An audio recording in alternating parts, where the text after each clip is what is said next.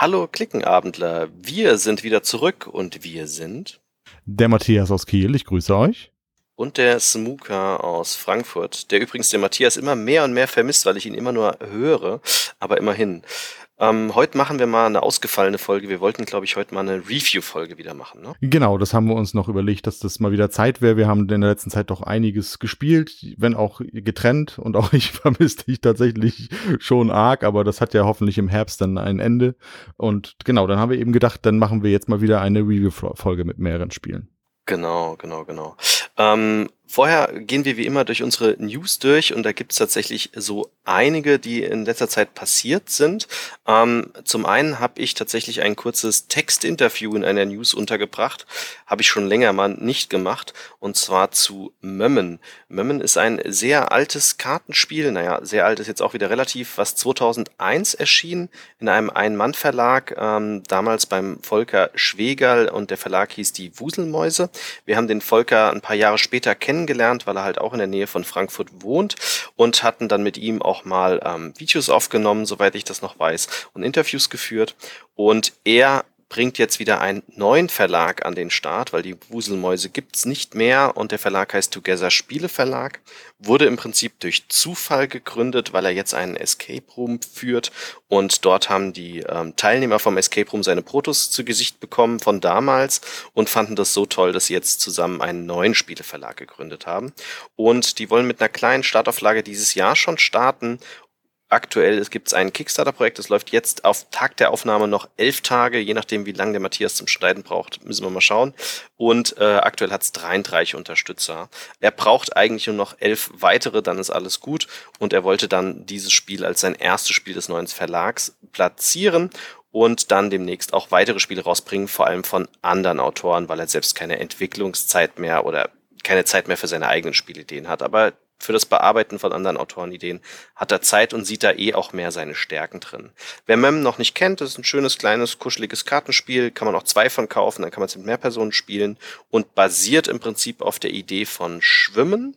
Ich weiß gar nicht, ob das bei dir auch Schwimmen heißt in der Region, Matthias. Doch, wenn du das Kartenspiel meinst, äh, mit dem Skatdeck, das ist auch Schwimmen bei uns. Okay, weil da gibt's auch viele andere Wörter für. Ähm, ich glaube, ich hatte es sogar hier irgendwo, weiß gar nicht, ob ich das hier geschrieben habe. Ja, es heißt in anderen heißt es Knack, Schmauz, Wutz, Bull, Hossenobi. Das sind alles Namen für Schwimmen. Ich kenne es nur unter Schwimmen. Ähm, und äh, er hat das Spiel ein bisschen geändert, weil bei Schwimmen ja der Hauptfaktor ist, dass wenn man raus ist, ist man raus und guckt nur noch zu. Und er hat dann Punkte eingeführt und noch ein paar andere lustige Sachen. Und wir haben das Spiel damals gespielt und hatten da viel Freude dran. Und die dritte Auflage ist garantiert, steht dem im Nichts nach. Das heißt, wer dieses Spiel ganz gerne mag, aber denkt, ach, könnte auch ein bisschen schöner sein und vor allem Schafe drauf haben, ich denke da vor allem an die liebe Sonja jetzt gerade, ähm, ja, der könnte da zuschlagen.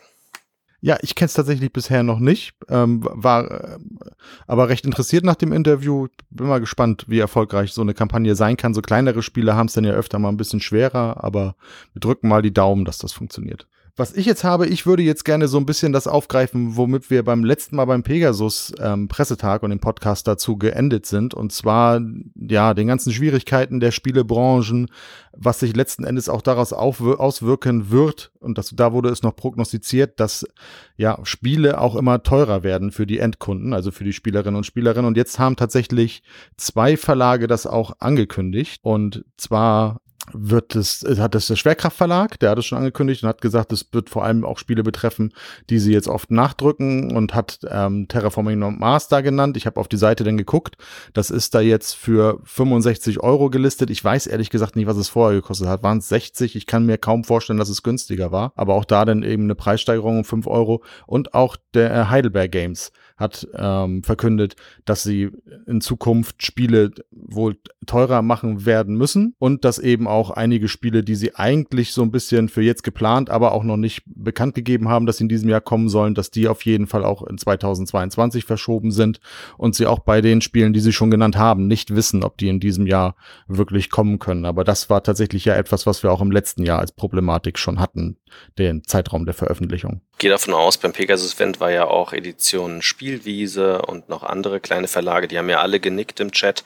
Das heißt, dass sämtliche Verlage das wohl betrifft, weil es ja kein keine Sache von einem einzelnen Verlag ist oder er jetzt mehr Gewinn dadurch tut, sondern ähm, produziert, sondern die Papierpreise nach oben gegangen, die Transportpreise, die Produktionsslots und Preise und vor allem auch die Holzpreise und daraus bestehen halt Brettspiele.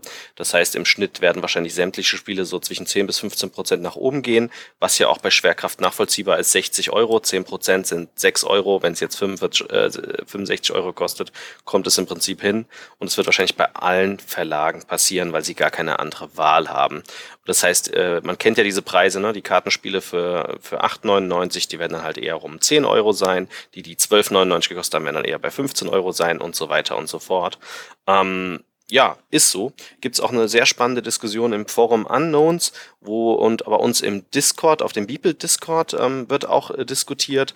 Und da kam dann unter anderem auch die Argumentation, das könnte für Verlage teilweise bitter sein, weil sie haben ja jetzt einen sehr, sehr guten Jahr gehabt ohne ähm, Verluste und mit ganz, ganz vielen Mehrverkäufen von Spielen.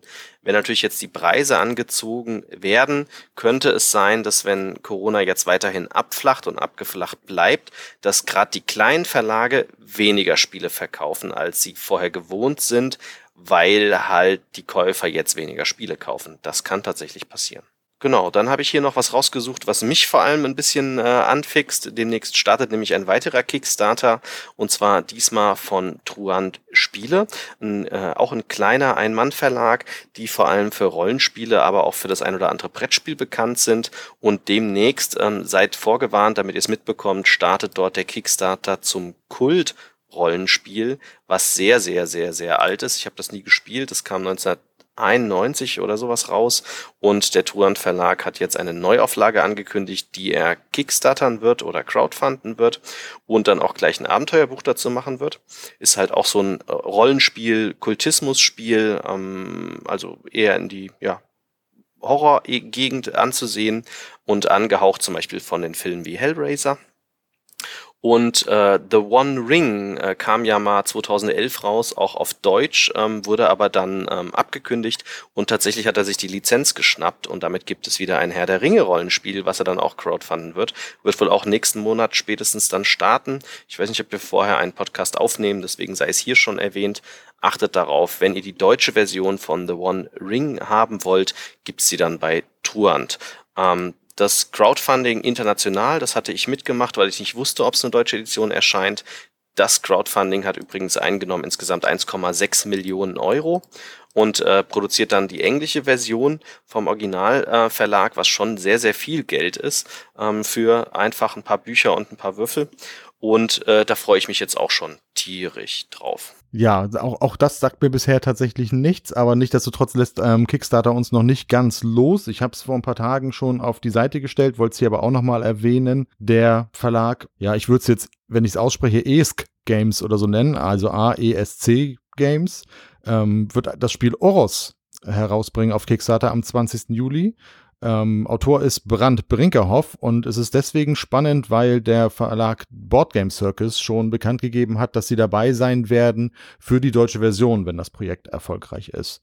In deren Discord-Channel ging es so ein bisschen auf und ab und einige haben Vergleiche gezogen zu Das verrückte Labyrinth, weil wir dort Halbgötter sind und dort unsere Anhänger bewegen und in, im Verlauf dieses Spiels äh, auf den Matten auch ja, Landplättchen oder Landreihen verschoben werden können, um eben Aktionen auszubessern, zu, ver äh, zu verändern und ähm, die Landschaften neu zu gestalten. Es können Vulkane gebildet werden, die auch ausbrechen können. Natürlich sollen die Gottheiten angebetet werden und die Anhängerschaft immer weiser werden.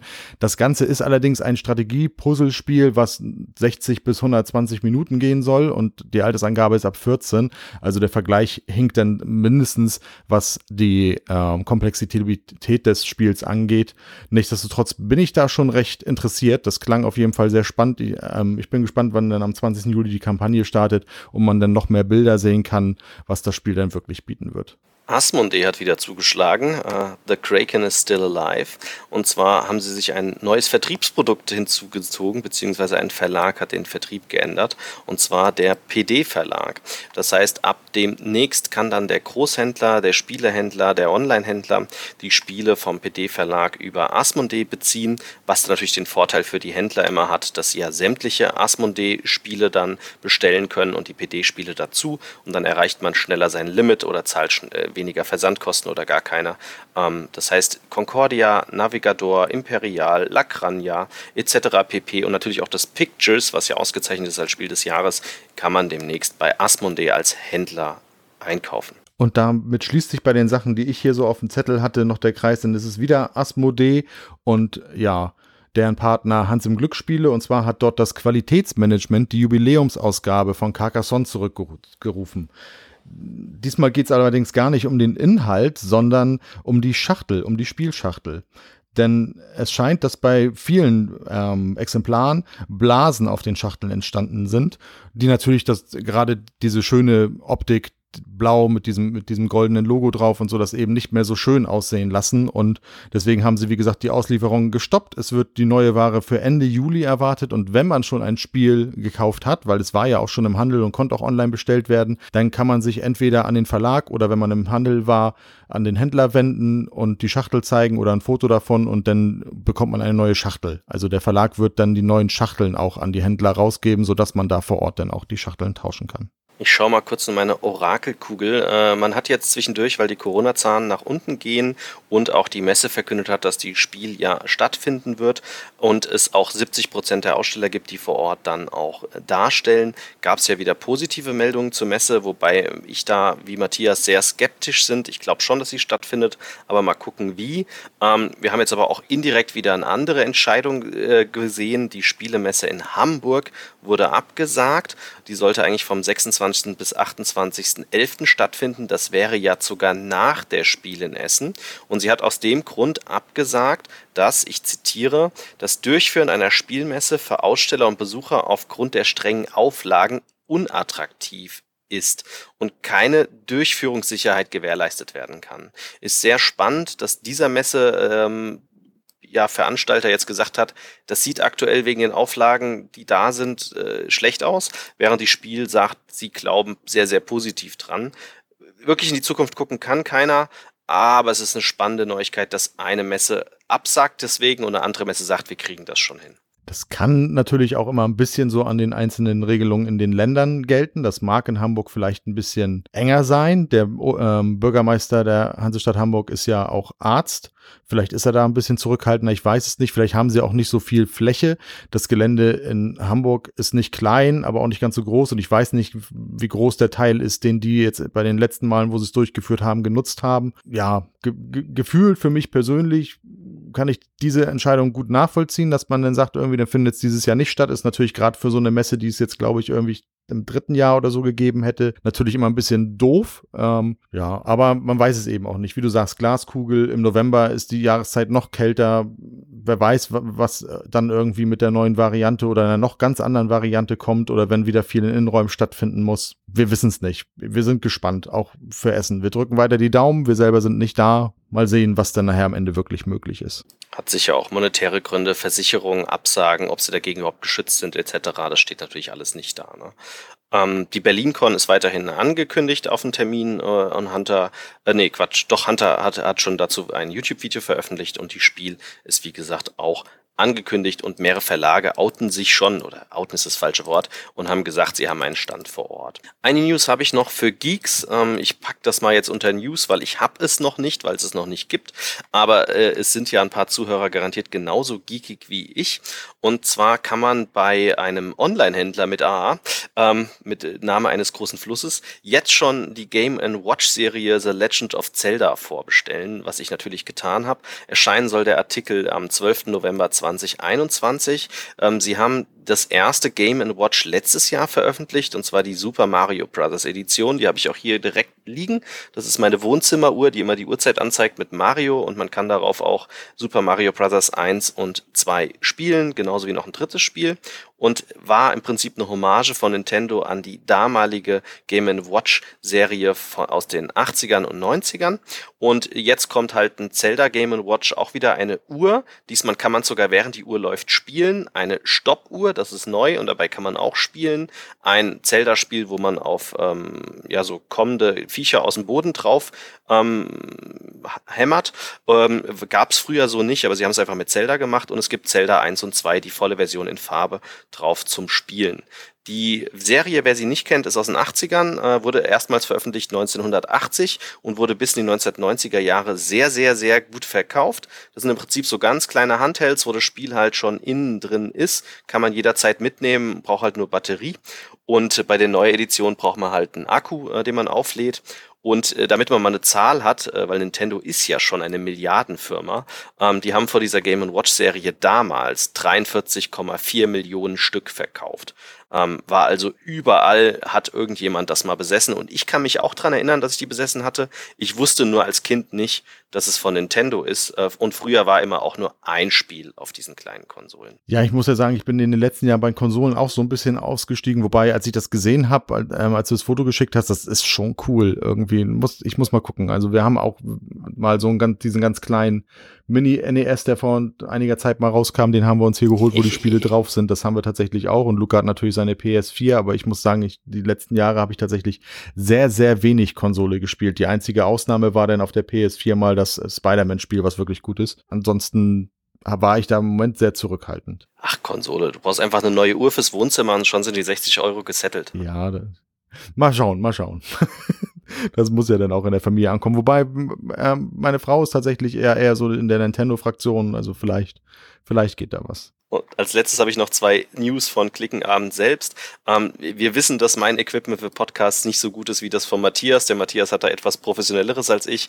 Ich habe jetzt das Patreon-Geld genommen von unseren Patreonen, die uns weiterhin brav unterstützen. Vielen, vielen, vielen lieben Dank und habe mir ein neues Equipment fürs Podcast ähm, bestellt. Das heißt, ich habe mich jetzt für das Blue Yeti entschieden mit einer Halterung und Popschutz und hoffe dann, dass mein Audio deutlich besser wird in Zukunft, so dass alle unsere Podcasts genießen können, sowohl die Klickenabend-Podcasts als auch die, wenn wir, wenn ich mal Gast bei Bibel bin, da war ich letztes Jahr auch öfter mal Gast. Und äh, für unsere Patrone, wir haben euch um Gottes Willen nicht vergessen. Das ist einfach nur gerade extrem stressig für uns, diese ganze Corona-Zeit und, und, und, und meine ganze OP-Zeit. Wir werden demnächst aber wieder ein Gewinnspiel machen. Ich habe schon die Spiele rausgesucht und damit ihr es jetzt schon mal gehört habt, ihr könnt auch jetzt noch als Patrone einsteigen. Es ist ja immer noch online alles. Äh, dann müsst ihr halt das äh, 10-Euro-Pledge-Level wählen, damit ihr bei dem Gewinnspiel mit dabei seid. Ähm, es gibt auf jeden Fall ein The Cost von Spielworks, was wir verlosen. Ähm, wir hätten theoretisch auch noch ein Taros zur Verlosung hier, aber ich warte, bis das Ersatzmaterial da ist. Das heißt, dass, wenn das vorher kommt, geht das auch in eine Verlosung. Wenn nicht, kommt es in die nächste. Es wird ein Fiesta de los Muertos geben für die Verlosung, ein Killer Cruise, ein Perfect Match, wahrscheinlich ein Wikinger Saga und auch kleinere Spiele wie die Crew, Amigo-Neuheiten von Artischocken, Clack Family, Silent Planet, Fette Beute, Lama Dice und auch ein Chakra. Und ich guck mal, was unsere Kiste noch so alles hergibt. Das heißt, wir haben euch nicht vergessen, um Gottes Willen. Es gibt wieder ein Gewinnspiel danke vielmals, dass ihr uns so lange unterstützt und dass ihr uns auch regelmäßig unterstützt. Und jeder, der uns unterstützen möchte, geht einfach auf patreon.com, klicken Abend. Da gibt's verschiedene Level. Das teuerste macht aktuell gar keinen Sinn. Das teuerste war nämlich dann, äh, dass man uns auch mal besuchen kann und mit uns spielen oder ein Video aufnehmen kann. Ich glaube, wegen der ganzen Corona-Krise, da wird nichts draus. Ähm, aber ansonsten äh, unterstützt uns gerne. Das Geld wandert in den Podcast, in die Videos, in irgendwelches Material. Alles nur für Klickenabend. Genau. Genau. Und als letztes internes, wir machen ja immer Witze so nebenbei. Ähm, wir haben ja so eine kleine WhatsApp-Gruppe, wo wir uns immer gegenseitig Links etc. schicken und Spiele, die wir gerade spielen und sonstige Sachen. Und ich fand es ganz lustig, dass der Mario neulich ein, ähm, ein T-Shirt rumgeschickt hat, was schon ewig her ist. Ich glaube fast schon boah, ich weiß gar nicht, wie alt das ist, aber schon locker sechs, sieben Jahre, schätze ich mal, ähm, wo Trist wie Ale draufsteht. Und ich habe noch mehr gelacht, als der Matthias sagte, er kennt das nicht. Weil wir haben damals, haben wir als Gag, ähm, wir haben ein Video aufgenommen gehabt mit dem Uwe Rosenberg zum Spiel ähm, Ale, ne, was er rausgebracht hatte. Ähm, vielleicht kann der Matthias gerade mal gucken, wann es rauskam. Und ähm, er hat in dem Interview gesagt, weil ich ihn dann auf Ale angesprochen habe. Und da ist er halt groß geworden. Das ist ja ähm, ne, ganz oben in Deutschland im Norden, also bei Matthias sehr in der Nähe und äh, Ostfriesland sozusagen und auch der Frank von Feuerlandspiele ist da groß geworden. Und ich weiß halt noch, dass wir das Interview mit ihm aufgenommen haben und er vor der Live-Kamera dann gesagt hat, der Uwe, Aale wäre aber kein Ort, den man kennen müsste. Nichts wäre so trist wie Aale. Und der Frank hinter der Kamera, das kannst du doch nicht sagen. Und wir haben uns alle weggeeimert vor Lachen. Und das haben wir als Gag genommen und haben dann äh, den Frank angeschrieben und den Uwe und haben gemeint, du, wir werden ähm, nach Aale fahren und nehmen da ein paar Fun-Videos auf für Klickenabend, einfach weil wir Bock drauf haben und da Urlaub machen wollten. Und dann hat tatsächlich der Frank T-Shirt drucken lassen und äh, er und der Uwe kamen auch vorbei und wir haben dann so, ich glaube, es waren zwölf Mini-Videos aufgenommen, die dann für vier Wochen oder so, ich weiß gar nicht mehr wie lang, vor jedem Klickenabend-Video kamen, so als, als Anti- Anti-Witz. Ähm, und tatsächlich hat der Uwe auf der Messe dieses T-Shirt getragen und da steht ja drauf Trist wie Aale und, und war da ganz stolz auf diesen, auf diesen negativen Gag. Und da haben ihn auch schon mal Leute darauf angesprochen, haben gemeint, wie du findest dein eigenes Spiel nicht gut. Und dann hat er halt äh, ihnen erklärt, was das für eine Aktion war.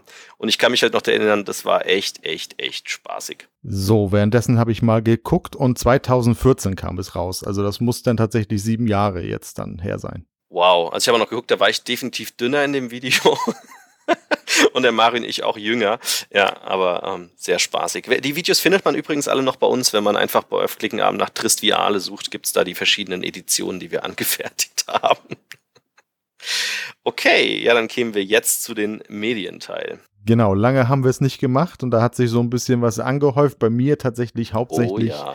Serien, denn ich habe zuletzt tatsächlich relativ wenig gelesen. Ich hoffe, ich komme jetzt im Urlaub wieder so ein bisschen dazu. Da liegen noch so zwei, drei Bücher, unter anderem auch noch das, das Dune, wo ihr, glaube ich, schon bei seid. Ich weiß gar nicht, ob ihr es jetzt irgendwie schon fertig habt oder Berner es schon fertig gelesen hat. Die war, glaube ich, ein bisschen weiter. Die Berner hat es tatsächlich gelesen. Sie hat mir aber nicht viel Mut gemacht, ob ich es jetzt weiterlesen soll. Also eigentlich muss ich es durchziehen. Sie sagt aber, es bleibt so schlimm schlimm, wie es dann in der Mitte wechselt. Sehr politisch, sehr religiös, sehr schwierig zu lesen.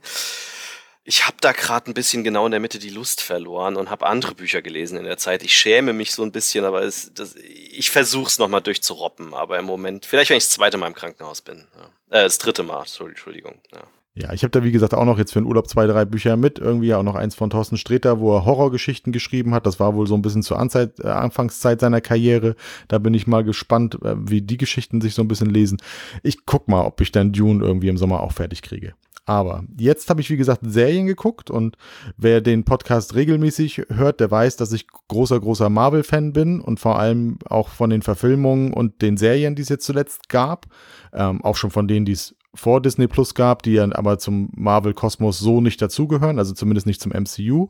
Dazu gehört äh, aber auf jeden Fall die zweite Serie, die jetzt vor einiger Zeit schon abgelaufen ist, wo man jetzt alle Folgen auch schon am Stück gucken kann, und zwar The Falcon and the Winter Soldier. Anthony Mackie und Sebastian Stan, äh, die seit Civil War eigentlich so ein bisschen, ja, in, in sich neckender Freundschaft, ja, Feindschaft nicht, aber so ein bisschen irgendwie in Konkurrenz zueinander stehen. Irgendwie seit Civil War, ähm, seit der Winter Soldier von Captain America und Falcon ähm, gerettet worden ist, sind die haben die beiden so ein, ja, ein, ein sehr humoristisches Duo gebildet. Und wer äh, die Marvel-Filme schon alle gesehen hat bis Endgame, der weiß eben auch, dass am Ende ja und jetzt spoiler ich einfach mal, das werden wir dann irgendwie vermerken, aber es lohnt sich, Andy hat die Serie gesehen, es lohnt sich jetzt nicht zu verklausuliert zu bleiben. Der weiß, dass Captain America Steve Rogers das Schild an den Falcon weitergibt, der den nächsten Captain America darstellen soll, der aber schon im Film am Ende sagt, dass es sich anfühlt, als würde das, das Schild jemand anderem gehören. Und damit geht die Serie quasi dann auch los, denn offensichtlich hat er sehr damit gehadert und gibt gleich zum Anfang der Serie das Schild auch einfach ab an ein Museum. Und ist damit eigentlich auch durch und bleibt The Falcon, beziehungsweise die Serie fängt eigentlich sogar mit einer relativ guten Action-Szene an, ist also anders auch als WandaVision mehr so der typische Action-Marvel-Stil. Also Fans, die da so ein bisschen von WandaVision irritiert waren, die werden da auf jeden Fall ihren Spaß dran haben, weil es sehr actionlastig ist mit einigen coolen Kampfszenen in mehreren Folgen. Und dann gibt er, wie gesagt, das Schild tatsächlich ab und möchte eben The Falcon bleiben und ziemlich schnell vergibt der, die Regierung das Schild aber wieder an einen, ja, weißen neuen Captain America, an John Walker nämlich, der auch in den Comics eine Rolle spielt, der später auch ähm, ich glaube, Patriot Agent oder irgendwie so wird als, als Superheldencharakter, der eben da auch ähm, Captain, zum Captain America wird, sodass auch so ein bisschen, ja, Rassenfeindlichkeit, Rassismus so ein bisschen auch in, in der Serie eine Rolle spielt. Gerade auch, was nachher die Supersoldaten angibt und so, da trifft er noch auf äh, Elijah, der auch das Superheldenserum damals zu Zeiten von Captain America bekommen hat und auch afroamerikanischer Herstammung ist. Und ich finde es gut, dass Marvel da auch so ein bisschen politisch wird und das durchaus auch thematisiert. Und am Ende geht geht es eigentlich um die Entwicklung dazu, dass es am Ende dann eben doch John Walker das, den Schild wieder abgeben muss, weil er sich dann eben doch als ziemlich brutaler Superheld herausstellt und am Ende eben dann doch ähm, der Falcon,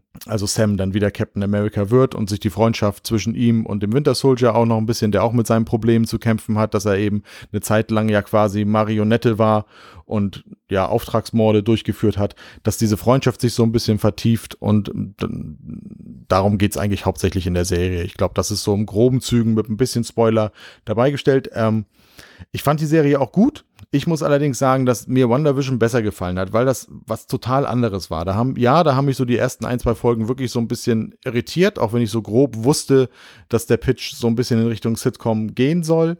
Aber die Serie Falcon und the Winter Soldier, ja, wie gesagt, gut fand ich sie, aber sie hat mir teilweise zu sehr an der Oberfläche gekratzt und war an einigen Stellen auch ein bisschen zu vollgepackt irgendwie. Dann ging es um den Streit mit John Walker, dann ging es aber auch um die Flex Meshers, die auch eine Rolle spielen in dem Film und die eigentlichen, ja, ja, Bösen. Es gibt im, beim Marvel-Universum ja oft, Böse ist nicht immer rein böse. Das sind ja auch Leute, die grundsätzlich dann irgendwie, ja, mit diesen Folgen dieses Blips, also diese Zeit, dass eben die Hälfte des, der Bevölkerung ausgelöscht war und dann zurückgekommen ist und die Probleme, die dadurch entstanden sind, eigentlich damit, damit kämpft, dass es den Menschen irgendwie gut geht, die aber eben auch dann zu falschen terroristischen Mitteln greifen.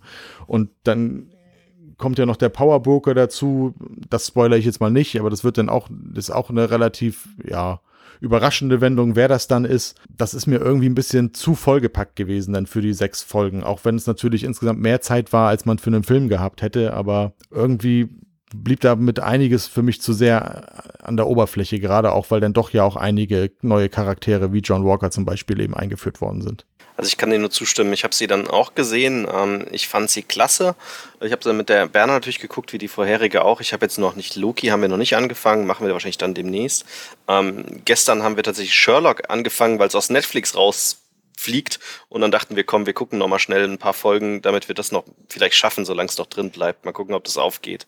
Ähm, ich fand Winter Soldier auch extrem gut. Sie war extrem anders als ähm, die erste Marvel-Serie, die du gerade angesagt hast, äh, Wonder Vision. Wonder Vision war einfach anders. Während jetzt der Winter Soldier jetzt von der Art und Weise, wie es gedreht ist, wie die Schauspieler sind, hätte ich jetzt gesagt, ist sehr ähnlich zu den Marvel-Filmen. Ne? Viel Action, ähm, auch Hintergrundstories und, und Personen werden vorgestellt. Hat mir schon viel Spaß gemacht. Ich sehe das aber ähnlich wie du. Mir hat Wonder Vision tatsächlich auch ein Ticken besser gefallen. Einfach weil sie anders war als der Rest. Und ich finde das nicht schlimm, wenn man ein Serienformat mal was Neues versucht in diesem Genre. Nichtsdestotrotz ist äh, also Winter Soldier, äh, Falcon and the Winter Soldier trotzdem eine sehr, sehr gute Marvel-Serie, die sich auf jeden Fall lohnt zu gucken. Und wenn ihr nicht einen dieser drei Gründe habt, um Disney Plus zu abonnieren, äh, Mandalorian, Wonder Vision oder The Winter Soldier, dann weiß ich auch nicht. Dann seid ihr keine richtigen Fantasy, Science-Fiction-Fans. Kann nicht anders sein. Ja, also erstmal Sherlock gebt Gas. Das ist eine wirklich tolle Serie. Seht zu, dass ihr es noch schafft, bevor sie dann aus Netflix rausfällt. ist einfach genial. Also Benedict Cumberbatch geht da vollkommen auf in der Rolle. Und ja, Loki, ich verrate jetzt nichts. Ich kann nur so viel sagen es, es, steigert sich wieder. Aber ich bin tatsächlich auch ein großer Tom Hiddleston-Fan. Ich finde den einfach klasse. diese Loki-Rolle ist ihm einfach auf den Leib geschrieben. Ja, da könnt ihr euch auf einiges freuen, aber da ist eben auch im Moment, da kommt ja jede Woche immer nur eine Folge und da ist jetzt eben auch die Hälfte erst da. Ne? Also drei weitere Folgen kommen dann noch.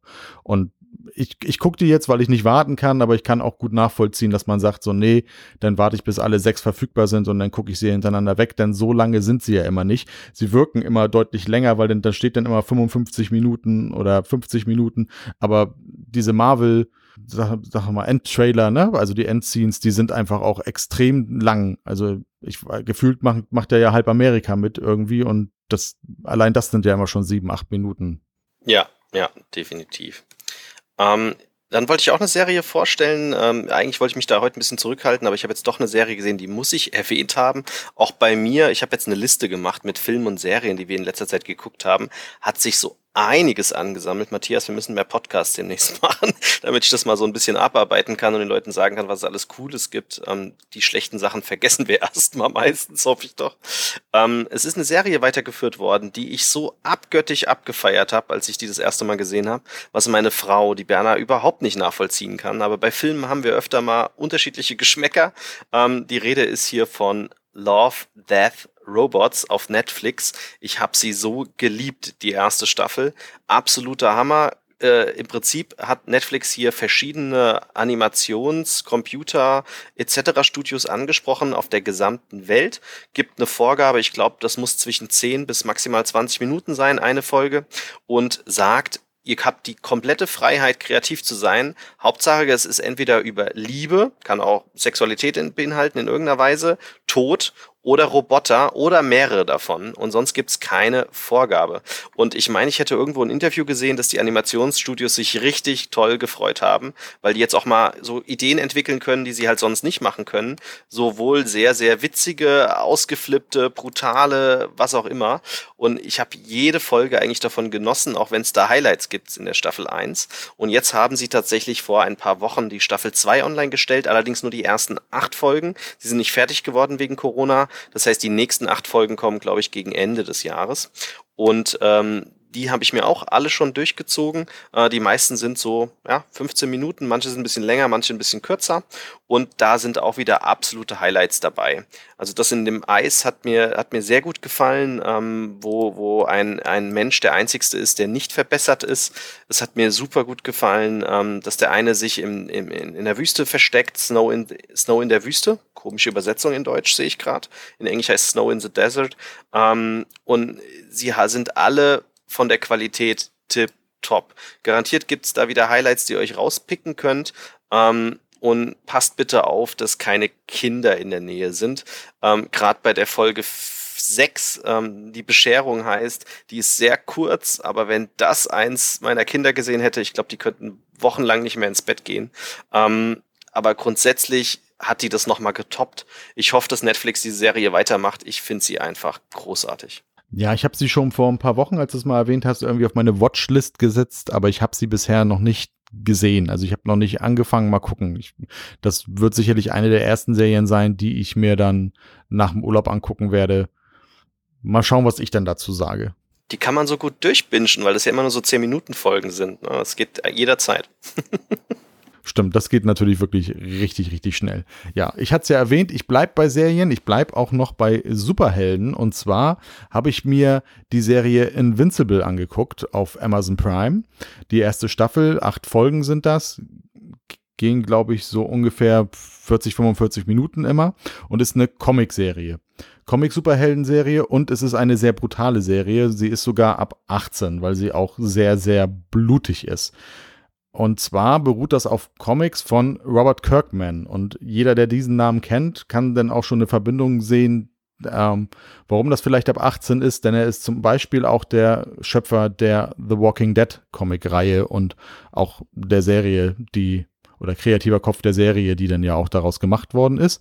Ja, Invincible dreht sich vor allem um die Familie Grayson und den Sohn Mark, der ja als Teenager auf einmal seine Superheldenkräfte bekommt. Als, ähm, sein Vater hat schon gar nicht mehr daran gedacht, der ist auch Superheld. Seine Mutter ist aber einfach ähm, nur menschlicher Abstammung, hat keine Superkräfte.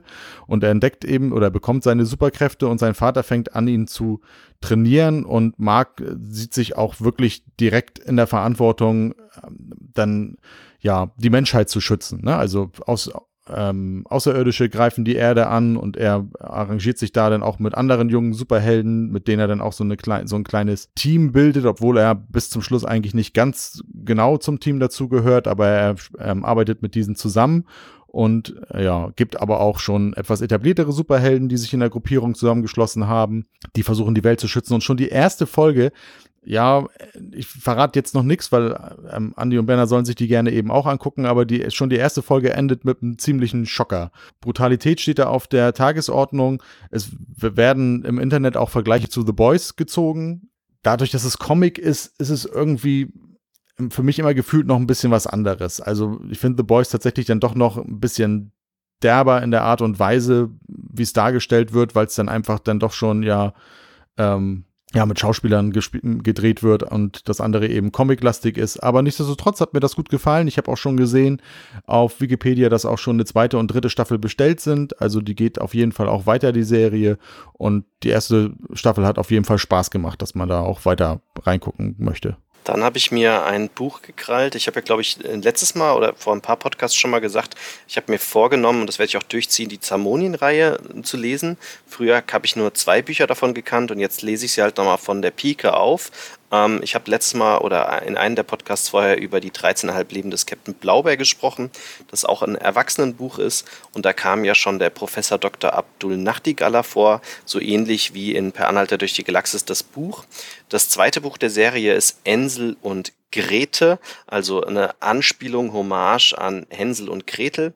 Und fängt eigentlich auch sehr ähnlich zu dem klassischen Märchen an. Es handelt sich um zwei Fernhachenkinder, die äh, in einen Wald kommen und es ist auch wieder sehr humoristisch geschrieben und unglaublich gute Fantasy und die gehen halt in den Wald und verlassen die die Spur vom Wald. Spätestens da ändert sich das aber mit den Ähnlichkeiten zu dem Märchen. Zwar gibt's hier und da wieder ab und an mal dass man genau weiß, wo es her abstammt, aber es ist nicht dieses Märchen ähm, und geht in sehr ausschweigende Geschichten ein. Ähm, da gibt es so eine Art Werwolf, der aus Blättern besteht. Ähm, sie gehen in den, in den Wald rein, wo, wo, wo sie von, von, von, von einem See, den sie berühren, plötzlich in, in den Weltraum gelangen und dann in dem Weltraum den See nachvollziehen können, weil der von einem Asteroiden kommt. Ähm, es hat ganz viel Fantasy-Elemente drin und ganz viel Szenen, wo ich einfach nur laut loslachen konnte. Ähm, das Buch kann man lesen. Ich habe es parallel diesmal gelesen und auch das Hörspiel gehört. Also tatsächlich fast beides überschneidend. Und das Hörspiel, äh, das Hörbuch ist grandios wieder ähm, gemacht, aber auch das Buch ist sehr, sehr schön und ich kann das wirklich nur jedem wärmstens ans Herz legen. Ähm, bei diesem Buch äh, kommt jetzt auch immer wieder das Lexikon der erklärungsbedürftigen Wunder ähm, zum Zuge, das vom Professor Dr. Abdul Nachtigaller geschrieben ist, der in dem Buch von Die Leben des Captain Blaubeers vorkommen. Außerdem besitzen die Bären den Wald, in dem, um den es hier geht, der so schön beschrieben wird. Und das sind die Bären, die vom Captain Blaubeer gerettet werden in dem ersten Buch. Und ja, das ist, äh, wie gesagt, herrlich zu lesen, macht unglaublich viel Spaß und ist das erste Buch von ihm, das jetzt von dem fungierten Autor ähm, geschrieben, nee, nicht fungierten, von dem erfundenen Autor geschrieben ist, den Hildegard von Mythenmetz, von denen auch dann weitere Bücher aus der Reihe sind oder der als Figur drin vorkommt. Und das ist halt echt ein Traum. Ich bin jetzt schon zwei Bücher weiter, dass er immer wieder auf sich selbst ver verweist, mit Personen, mit Autoren, mit Figuren, mit Geschichten, das heißt, wenn man die von vorne liest, die Reihe, hat man noch viel mehr Schmunzeln im, im, im Gesicht. Ich weiß überhaupt nicht, wie er da die Fäden in der Hand hält. Das sind ja schon neun Romane und er muss ja selbst da den Überblick behalten. Das ist schon nicht so einfach. Ähm, jeder, der wie gesagt Fantasy mag, der sollte das auch mal von vorne beginnen. Ähm, auch Ensel und Gretel hat mich in keinster Weise enttäuscht. Ist ein super Buch und äh, ich bin jetzt gerade bei dem Schreckensmeister, das ist das Buch 5 und habe die nächsten zwei schon äh, inhaliert und äh, werde das, wie gesagt, dann hoffentlich mit Buch 9 bis Ende des Jahres oder halt dann Ende, äh, Mitte nächsten Jahres durchhaben. Ähm, ich weiß ehrlich gesagt nicht, ob mir jetzt die 13,5 Leben des Captain Blaubeer lieber sind oder Ensel und Gretel. Die 13,5 Leben sind halt verschiedene Kurzgeschichten tatsächlich. Da kann man immer so abschnittsweise lesen. Ensel und Gretel ist tatsächlich eine zusammenhängende Geschichte. Und ähm, gewisse Sachen muss man auch mal im Buch gesehen haben, weil er hatte auch Abschnitte drin, das muss man sich als Autor erstmal trauen. Ähm, da, ich weiß nicht mehr, was das Wort war, aber es, es ist so, dass irgendwo ähm, hat er als Humorelement, dass nur ein Wort genannt wird und das zieht er auch im Buch über zwei Seiten durch, ähm, dass auf diesen zwei Seiten nur ein Wort steht und dann geht die Geschichte erst weiter, äh, ist äh, faszinierend. Und ich weiß jetzt gerade nicht, ob ich es durcheinander bringe, weil ich jetzt schon zwei Bücher weiter bin, aber ich meine, es war genau in dem Buch und nicht in Rumo. Äh, er unterbricht sich selbst in dem Buch, die Ensel und Gretel, und geht in die dritte Perspektive von dem Hildegunst von Mythennetz und ähm, macht dort Unterbrechungen, indem er auf einzelne Segmente eingeht. Ja, das war das Buch. Ähm, und, und erklärt, wie er selbst Bücher schreibt als Hildegunst von Mythennetz und lässt seinen Frust gegen einen Kritiker aus. Also da passiert noch eine dritte Ebene humoristisch. Ähm, muss man mal gesehen haben. Ist unglaublich gute Kunst. Walter Moors hat's echt drauf.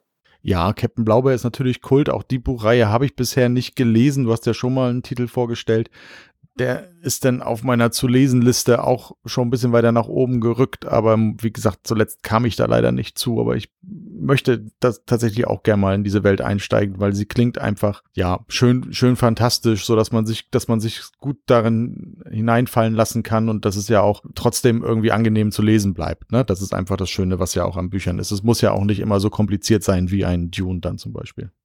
Deutlich leichter zu lesen als ein Dune, ja.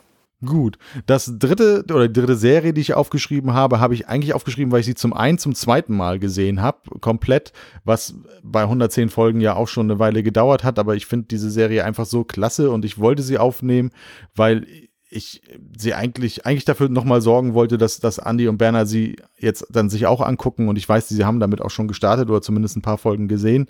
Und zwar ist das Community. Denn ich glaube, das ist einfach eine Serie, die den beiden sehr, sehr viel Spaß machen wird, weil sie spielt extrem mit der Nerdkultur. Ja. Community ist, ähm, spielt in einem Community College. Das kann man mit deutschen Schulwesen oder Studierendenwesen nicht so ganz vergleichen. Also es ist keine wirkliche Abendschule, aber es ist, ja, es ist halt ein College, wo man auf seinem zweiten Bildungsweg sozusagen eigentlich seine Berufslaufbahn irgendwie in bessere Wege bringt, wo man also nachträglich nochmal einen Abschluss in äh, bestimmten Fächern machen kann, wenn man eben nicht studiert hat an der normalen University. Äh, es geht am, oder der Pitch ist eigentlich, dass es anfängt mit dem, äh, ja, geschassten Anwalt Jeff Winger, der als Anwalt jahrelang tätig war, ohne jemals wirklich eine, einen Abschluss in Jura gehabt zu haben. Und dann sieht er sich eben gezwungen, an dieses Community College zu gehen und da lernt er direkt eine Frau namens Britta kennen, in die er sich auch so ein bisschen verschiebt, weil, äh, verschießt, weil er so ein bisschen auch sich für einen Frauenheld hält und ja, die will er dann irgendwie knacken. Sie selber ist aber Anarchistin und hat auch mit massiven Problemen zu kämpfen und geht da am Anfang zumindest irgendwie so gar nicht drauf ein. Und daraus entwickelt sich dann relativ schnell schon in der ersten Folge nachher eine Lerngruppe, die insgesamt aus sieben Personen, glaube ich, besteht, nämlich aus Britta und Jeff. Und dann kommt eben noch Abed dazu, der so ein bisschen, also ein indischstämmiger Mensch, der so ein bisschen autistisch wirkt und der sich vor allem für Filmkunst und Nerdkultur eben extrem interessiert, mit Troy, jemanden afroamerikanischer Herstammung, der ja Quarterback an, an, an seiner Schule war, an seiner Highschool und dort eigentlich eine Verletzung vorgetäuscht hat, weswegen er dann irgendwie nicht sein Sportstipendium bekommen hat, sondern eben jetzt da auf dem Community College sein Glück versucht. Auch von dem, von der gleichen Highschool kam dann die Andy, die so ein bisschen pedantisch ist und die Streberin der Gruppe, die aber zu ihren Schulzeiten auch so ein bisschen tablettensüchtig war, weil sie so ein bisschen irre wirkte. Ja, die typische gehörnte Mutter, Shirley, die mehrere Kinder hat und von ihrem Mann gerade verlassen wurde, oder ihr Mann verlassen hat, weil, sie, weil er sie betrogen hat. Und Chevy Chase, Pierce, Pierce Hawthorne spielt einen eigentlich relativ reichen Mann, Erbe einer Feuchttücherfirma von seinem Vater und der eigentlich so ein bisschen, ja, auf der einen Seite menschliche Kontakte sucht und aus Einsamkeit da an, an diesem College ist, auf der anderen Seite aber ja oft durch homophobe oder rassistische Äußerungen auffällt. Und die sieben bilden zusammen eine Lerngruppe. Am Anfang ist es ein Spanischkurs, später sind es dann auch andere Fächer und erleben an diesem College einfach ganz, ganz viele Sachen. Und wa warum Nerdkultur? Also vor allem Arbeit und Troy verstricken sich da immer mehr in, in, in so Filmwelten. Und es ist, wird vieles einfach ähm, auch nachgespielt oder auch ein bisschen durch den Kakao gezogen. Es wird Dungeon Dragons Folgen geben. Es gibt Boden ist Lava-Folgen, es gibt Paintball, es wird einfach irre. Es gibt eine Folge, da sind mit, mit als Muppet-Figuren, es gibt eine Knetgummi-Folge. Das ist Wahnsinn, was diese Serie einfach geboten hat über die ganzen sechs Staffeln. Wobei man sagen muss, sie fällt nachher so ein bisschen ab, denn sie hat damit am Ende zu kämpfen, dass nach einigen Staffeln dann erst Chevy Chase aussteigt und dann steigt auch ähm, Donald Glover als Troy später, glaube ich, in der fünften Staffel aus. Und dann sind die letzten beiden Staffeln auch kürzer, kriegen noch ein paar andere Protagonisten rein, die aber nicht so zünden wie äh, in der Gruppe, wie es eben die anderen sind. Aber an sich ist diese Besetzung einfach schon genial. Und jeder, der irgendwie auch nur ansatzweise auf Nerdkultur steht, muss diese Serie eigentlich geschaut haben. Dazu kommt noch, dass im weiteren Verlauf nachher Arbeit auch immer ein bisschen mehr damit spielt, die vierte Wand zu durchbrechen. Also, dass, dass es also immer wieder zu den Gedanken kommt, naja, das ist ja eigentlich eine Serie oder wenn es eine Serie wäre, dann müsste es jetzt so und so laufen und dann gibt es irgendwie auch Paralleluniversen, wo es dann irgendwie anders läuft. Wahnsinn, was damit spielt. Und es wird auch immer mehr damit gespielt, dass es irgendwie heißt, nachher, es müssten sechs Staffeln und ein Film sein. Das wäre so das typische Ende eigentlich für eine Serie, was passend wäre. Und die sechs Staffeln gab es dann eben auch. Die sechste wurde durchgesetzt, nachdem mehrere Fans sie gefordert haben. Die ist also ein bisschen später auch produziert worden als die ersten fünf.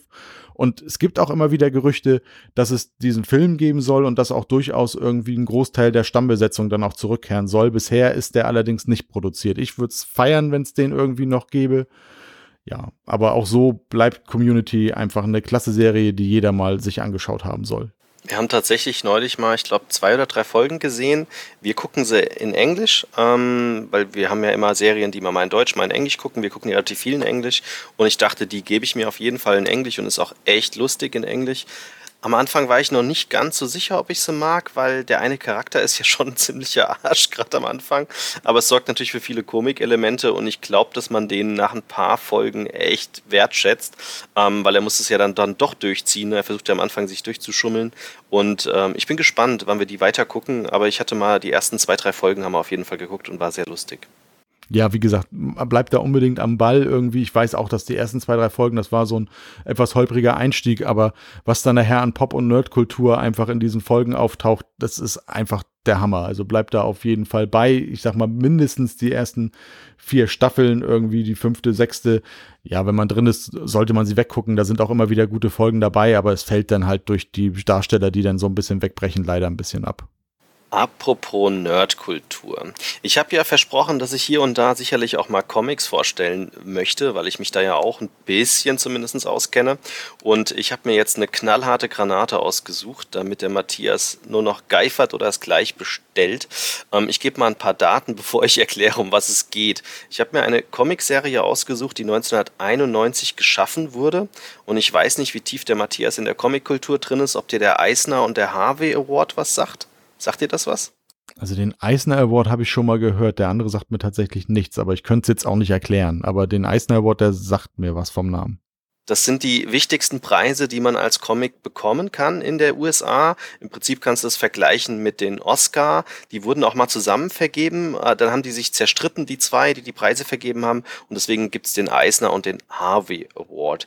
Tatsächlich hat diese Comic-Serie in der Zeit, wie sie lief, zehn Eisner Awards bekommen. Zehn. Ähm, für den besten Humor dreimal, für die beste fortgeführte Serie, für den besten Schreiber, für den besten Humor, für die beste Grafik. Und den Hafner Award hat sie elfmal bekommen elfmal, teilweise in Folge, Jahr für Jahr, als bester Comic. Und das sind meistens die Comics, die, wenn sie als bester Comic nominiert werden oder sowas, sich dann Leute angucken, die in der Comic-Szene sind. Und er war noch mal 13 Mal nochmal nominiert und hat nicht gewonnen. Das heißt, dieser, diese Serie hat 21 Comic-Oscars bekommen, seit sie existent war. Leider ist sie abgeschlossen und wurde nicht mehr so ganz weitergeführt. Auch eine Computerfirma hat ein Spiel darüber entwickelt und äh, was mir neulich aufgestrahlt ist, es sollte eigentlich ein Film rauskommen und dieser Film ist bisher nicht erschienen, ähm, weil Warner Bros. anscheinend das nicht geschafft hat. Und äh, Ende 2019 hat jetzt Netflix angekündigt, eine komplette Serie zu produzieren. Ich glaube, das langt schon mal, dass man sich diesen Comic angucken sollte. Ich selbst besitze von dem Comic die, die äh, deutsche Hardcover-Ausgabe in Schwarz-Weiß. Äh, es gab dann 2004 das Ganze auch in Farbe, die habe ich mir nicht nochmal gekauft. Ich habe aber als Sammler auch die in einer Lederbuch mit Goldschnitt-Edition in Englisch und dann habe ich, damit habe ich das Comic in Englisch und Deutsch und ich wollte es mir halt nicht nochmal ein drittes Mal kaufen. Es sind nämlich 20 Bände, dieses ganze Comic umfasst. Die Rede ist hier von Bone, übersetzt auf Deutsch also ähm, Knochen und ist geschrieben worden von Jeff Smith 1991 und die lief, glaube ich, so bis ja, so in, in 1999 oder sowas und die Farbausgabe gab es dann 2004.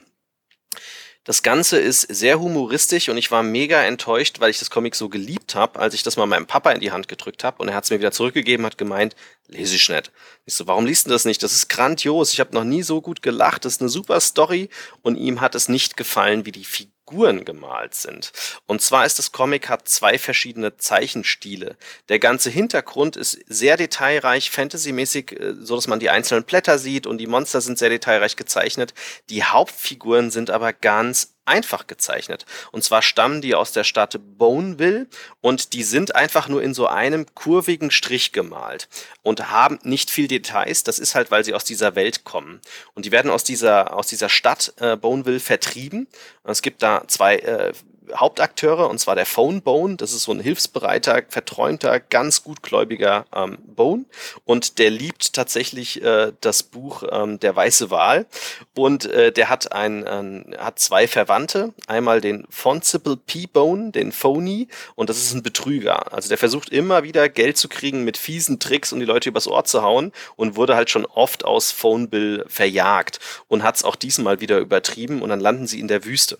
Und der Smiley Bone ist äh, auch ein Vetter vom Phone Bone und der ist total zerstreut und hat nie Sorgen und macht dauernd irgendwelche dummen Sachen, ist aber extrem lustig. Und die kommen durch diese, durch diese Wüste in eine Welt, in der sie noch niemals waren und finden da erstmal nicht raus. Und in dieser Wüste lernen sie die Thorn kennen. Das ist ähm, ein sehr schönes Mädchen, in das sich der Phonebone auch gleich verliebt. Und die Thorn hat wiederum eine Großmutter, die Grandma Ben, die sehr grimmig ist. Und ähm, erfährt man dann auch im Laufe der Serie, nicht eine normale Großmutter ist, sondern eine sehr bedeutende Rolle hat und eigentlich auf Thorn aufpasst.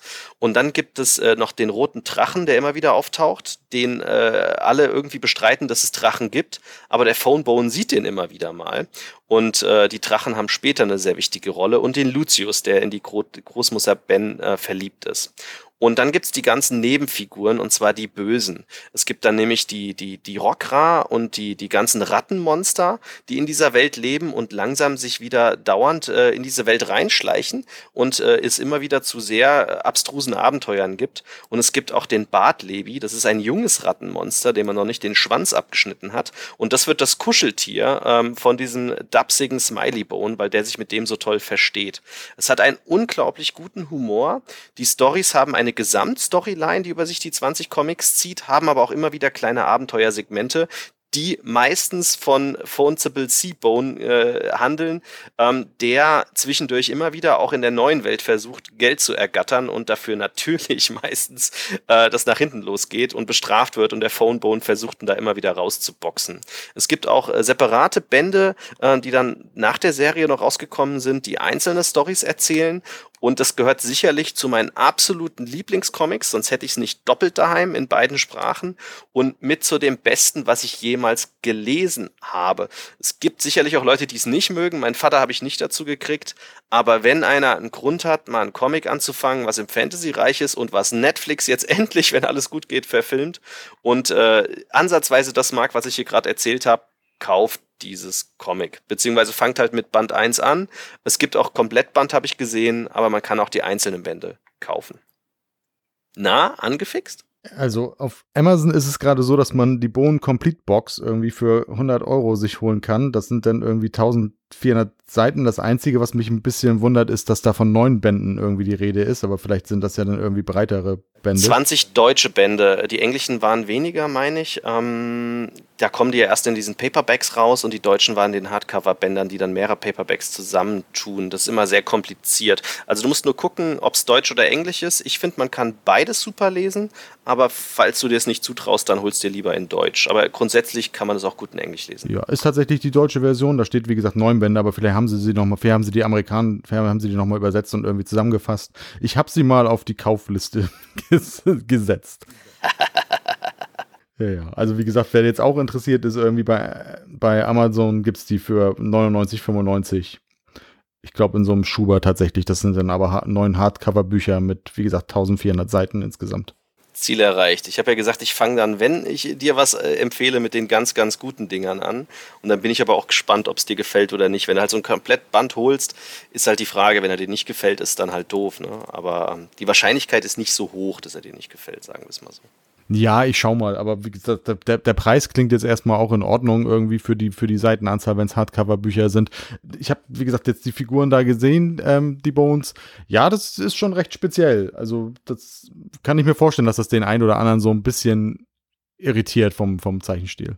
Ja, also ich habe mich da sehr schnell lieb gewonnen, aber ich wusste auch, was mein Papa meint. Ich habe nur gemeint, seh drüber hinweg, lese es einfach. Nö.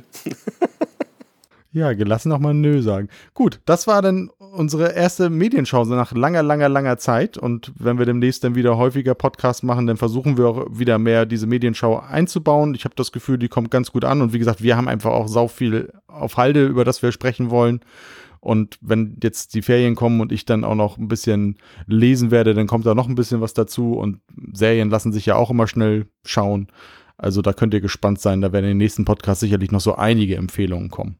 Genau, dann kommen wir zu den Spielen. Auch da habe ich eine relativ lange Liste. Ich komme zwar aktuell nicht ganz so oft zum Spielen, wie es früher der Fall war, wegen Corona und wegen meiner OP, aber ähm, da habe ich auch einiges dran. Äh, mal gucken, wie weit wir heute kommen. Ich habe aber mal drei vorbereitet und anfangen, äh, ich, ich, ich steigere mich jetzt einfach mal mit meinen drei Vorstellungen, damit die Leute dranbleiben. Das heißt, äh, die, die, den Knaller, den ich sozusagen vorstelle, der uns extrem Spaß gemacht hat, der kommt dann am Schluss. Am Anfang möchte ich jetzt erstmal mit Orakel. Ähm, das ist ein Spiel vom äh, Stefan Dorra. Das kam kurz nach Essen raus, wenn ich richtig informiert bin. Ist für drei bis fünf Personen 30 Minuten und ist ein Stichspiel. Ich persönlich liebe ja Stichspiele. Wir mussten aber bei diesem Spiel länger warten, bis wir spielen konnten, weil dann halt auch genau Corona war und wir halt nicht zu dritt im eigenen Haushalt sind, wie der Matthias. Wir sind zwar zu viert, aber ich kann ein Stichspiel nicht mit der Ayana mit dreieinhalb spielen. Das geht leider noch nicht. Ähm, wir haben es dann aber zwischendurch irgendwann mal hinbekommen, unter Corona-Bedingungen es ein paar Mal zu spielen.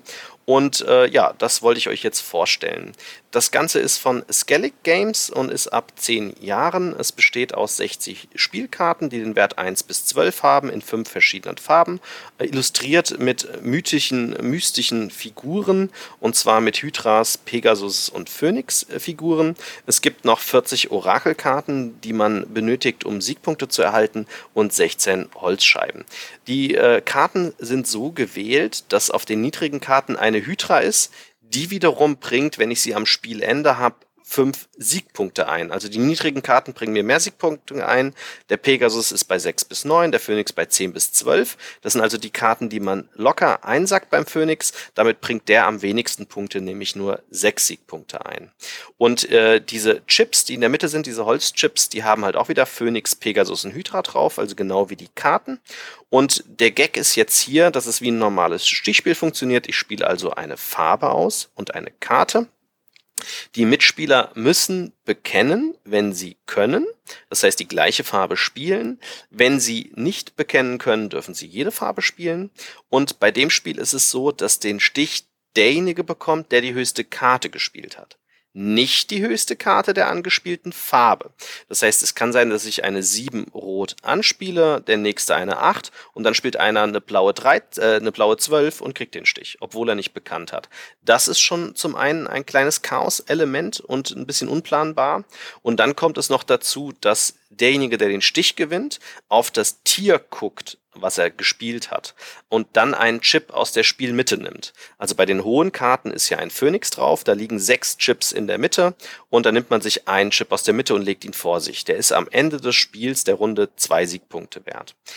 Hat man aber einen Phönix gespielt, und das sind ja wie gesagt die hohen Karten, kriegt man ja eigentlich fast immer den Stich und es befinden sich keine Chips mehr in der Mitte, dann muss man den letzten, den Loser-Chip nehmen. Und das heißt, dass man am Ende der Runde, wenn man den immer noch besitzt, alle Chips dieses Tieres wieder zurückgeben muss und damit gar keine Siegpunkte macht für vielleicht alle Phönixe, die man eingesammelt hat. Den Loser-Chip kriegt man nur los, wenn ein anderer mit einer sehr hohen Karte den Phönix sozusagen einen Stich gewinnt. Der nimmt mir den Loser-Chip dann nämlich ab. Oder wenn ich selbst nochmal mit einer hohen Karte den Phönix-Chip kriegen würde, dann darf ich ihn auch wieder zurück in die Mitte legen. Und dasselbe gilt halt auch für die mittleren Karten und für die niedrigen Karten, nur da gibt es deutlich weniger Chips. Und äh, da, das ist noch nicht alles. Ähm, das ist schon mal ein sehr komplexes und chaotisches System tatsächlich, sehr unplanbar. Ähm, dazu kommen jetzt noch die Orakelkarten. Auf den Orakelkarten, da kriegt man zu Beginn je nach Spieleranzahl so 10 bis 8 Karten und sucht sich zwei aus oder man spielt die Variante mit Drafting zu Beginn. Stehen nochmal gewisse Sachen, für die ich Siegpunkte krieg. Zum Beispiel darf ich dann am Ende einer Runde nur einen Pegasus-Chip haben. Also ich darf dann nur einen Stich gewinnen mit der und der Karte, Kartenhöhe. Oder ich muss mehr ähm, Chips haben als mein linker Nachbar oder ähnliches. Das sind also die Ziele. Im Prinzip geht das ganze Spiel so ein bisschen auf diese Sachen wie Rage und Wizard, wo man Stiche ansagt, weil man das sozusagen mit diesen Orakelkarten macht, aber man sagt nicht wirklich die Anzahl der Stiche an, zumindest bei den meisten Orakelkarten nicht. Und es äh, umgeht das Farbe bekennen, ein Ticken zumindestens, weil man weil man ja den Stich auch gewinnt, wenn man nicht die Karte spielt. Und es hat allerdings auch ein bisschen Management, weil man ständig ja diese Chips hin und her schiebt. Und wie gesagt, das war in unseren Augen ziemlich chaotisch. Jetzt gibt's viele Leute, die zum Beispiel Stichmeister eines der besten Stichspiele der Welt finden. Und ich habe es damals gehasst ähm, das Spiel Stichmeister, weil es mir viel zu unplanbar war. Ich bin mehr so der strategische, taktische Stichspielliebhaber. Ich habe ganz viele Spiele auf meiner Liste, Wizard, Sticht oder nicht etc., die mir sehr viel Spaß machen, die planbar sind. Mit der großen Ausnahme Raja haben wir letztes Mal zu Essen gespielt, live, ne, was ich zum ersten Mal in meinem Leben gespielt habe. Und es hat uns trotz der Unplanbarkeit sehr viel Spaß gemacht. Und leider bei Orakel wollte jetzt der Funken auch nicht überspringen. Und ich glaube, das lag vor allem auch wieder an, ich präferiere eigentlich Stichspiele, die planbarer sind und weniger aufwendig. Dieses Spiel ist in meinen Augen nicht sehr gut planbar, hat zu viel Chaosfaktoren. Gerade am Anfang macht es einem auch extrem schwierig, weil man das erstmal das System verstehen muss, mit diesen Orakelkarten aussuchen. Ähm, und mir ist es einfach zu anstrengend im Verhältnis zum Beispiel so einem Wizard oder zum Sticht oder nicht. Die sind einfach lockerer gespielt und besser planbarer. In der Hinsicht wird es bei mir nicht sehr hoch auf dem äh, Stichkartenspielthron gehievt, weil mich dieser Chaos-Faktor stört. Wenn euch die genannten Spiele, ähm, ne, Wizard Extreme, was ja mal das ehemalige Die Sieben Siegel war, oder Wizard zu taktisch ist oder auch ein Skat, dann und eher ihr seid diese Stichmeister-Fraktion, dann gebt Orakel bitte eine Chance, ähm, weil ich könnte mir gut vorstellen, dass es was für euch ist. Bei mir ist es halt jetzt genau das Thema. Ich dachte, es gefällt mir wegen Stichspiel, aber zu großer Chaos-Faktor. Ja, ich kenne Oracle nicht. Ich kenne aber Stichmeister und ich fand, ich habe es schon ewig nicht mehr gespielt, aber ich fand es nicht so schlecht. Also insofern könnt, könnt, könnte ich vielleicht so ein bisschen zu der Fraktion gehören, die sich dann auch irgendwie für Oracle begeistern können. Das weiß ich aber, wie gesagt, tatsächlich noch nicht, denn ich habe es Kommt in deine Ecke, habe ich verstanden. Kommt in die Matthias-Ecke hier. Ja. Liegt dann da, wenn du in Oktober kommst. Wir legen dir das Orakel hin. Okay, so, so schnell geht das manchmal. Ähm, ich habe mir auch ein paar Spiele rausgesucht und habe ähm, auch unter anderem da Spiele dabei, die ich auch schon teilweise ein bisschen länger besitze, die ich aber eben auch, ja, vor allem nachher das eine, was, was ähm, wahrscheinlich als drittes dann kommen wird, auch mit mehreren Gruppen und in anderen Zusammensetzungen spielen wollte. Und deswegen hat das eben alles so ein bisschen gedauert, Corona und so. Wir müssen das ja nicht ständig erwähnen, aber das ist sicherlich so ein Punkt gewesen. Das erste Spiel, was ich mir ausgesucht habe, ist ein kooperatives Spiel. Ist im letzten Herbst schon erschienen. Und zwar heißt es Switch and Signal. Es ist beim Kosmos Verlag erschienen. Autor ist David Thompson. Die Illustrationen sind von Klaus Stephan. Und es ist ab zehn Jahre für zwei bis vier Personen und dauert so ungefähr eine Dreiviertelstunde.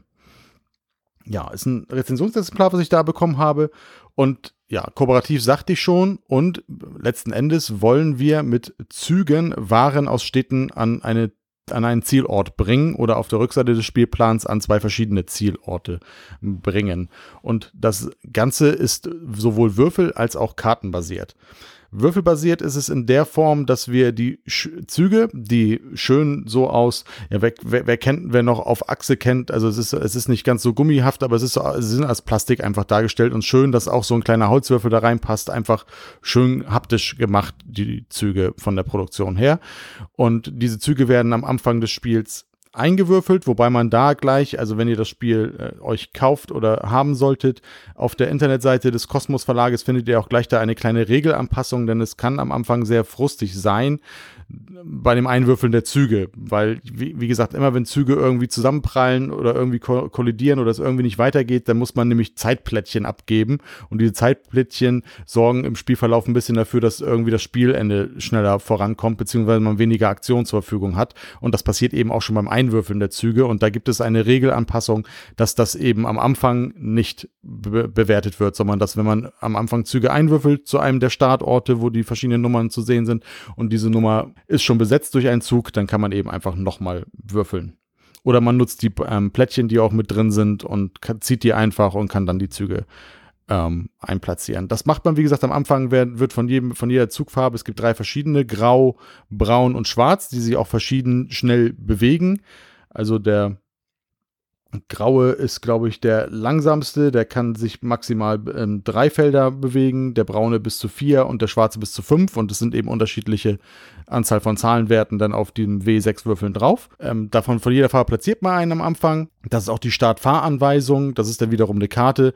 Und dann geht das Spiel eben los und dann werden Züge bewegt. Und das passiert immer über Würfel. Und da gibt es verschiedene Gleisabschnitte. Das ist jeweils immer ein Schritt. Und auf diesem Plan gibt es aber auch ganz, ganz viele Weichen die mit ähm, Holzscheiben äh, dargestellt sind, Dreier- und Viererweichen, die also immer auch so zeigen, dass, dass der Zug sich dann nur in eine bestimmte Richtung bewegen kann.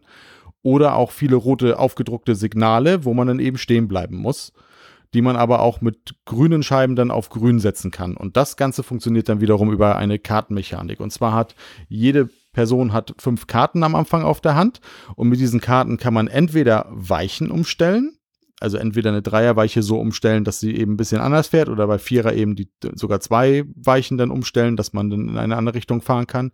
Oder man kann Signale von Rot auf Grün setzen. Da gibt es eine begrenzte Anzahl an grünen Scheiben im Spiel. Wichtig dabei ist immer, dass es, wenn es in die Städte geht, dass da immer eine grüne Scheibe liegen muss, weil man, man muss immer die Möglichkeit haben, irgendwo in eine Stadt reinfahren zu können. Aber jede Stadt hat mehrere mögliche Eingänge. So, da, da muss man immer ein bisschen drauf achten. Ansonsten kann man die wahllos von einem Ort auf dem Spielplan einen anderen dann verlegen, das grüne Signal. Oder man bewegt eben einen Zug einer Farbe mit einem Würfel dann.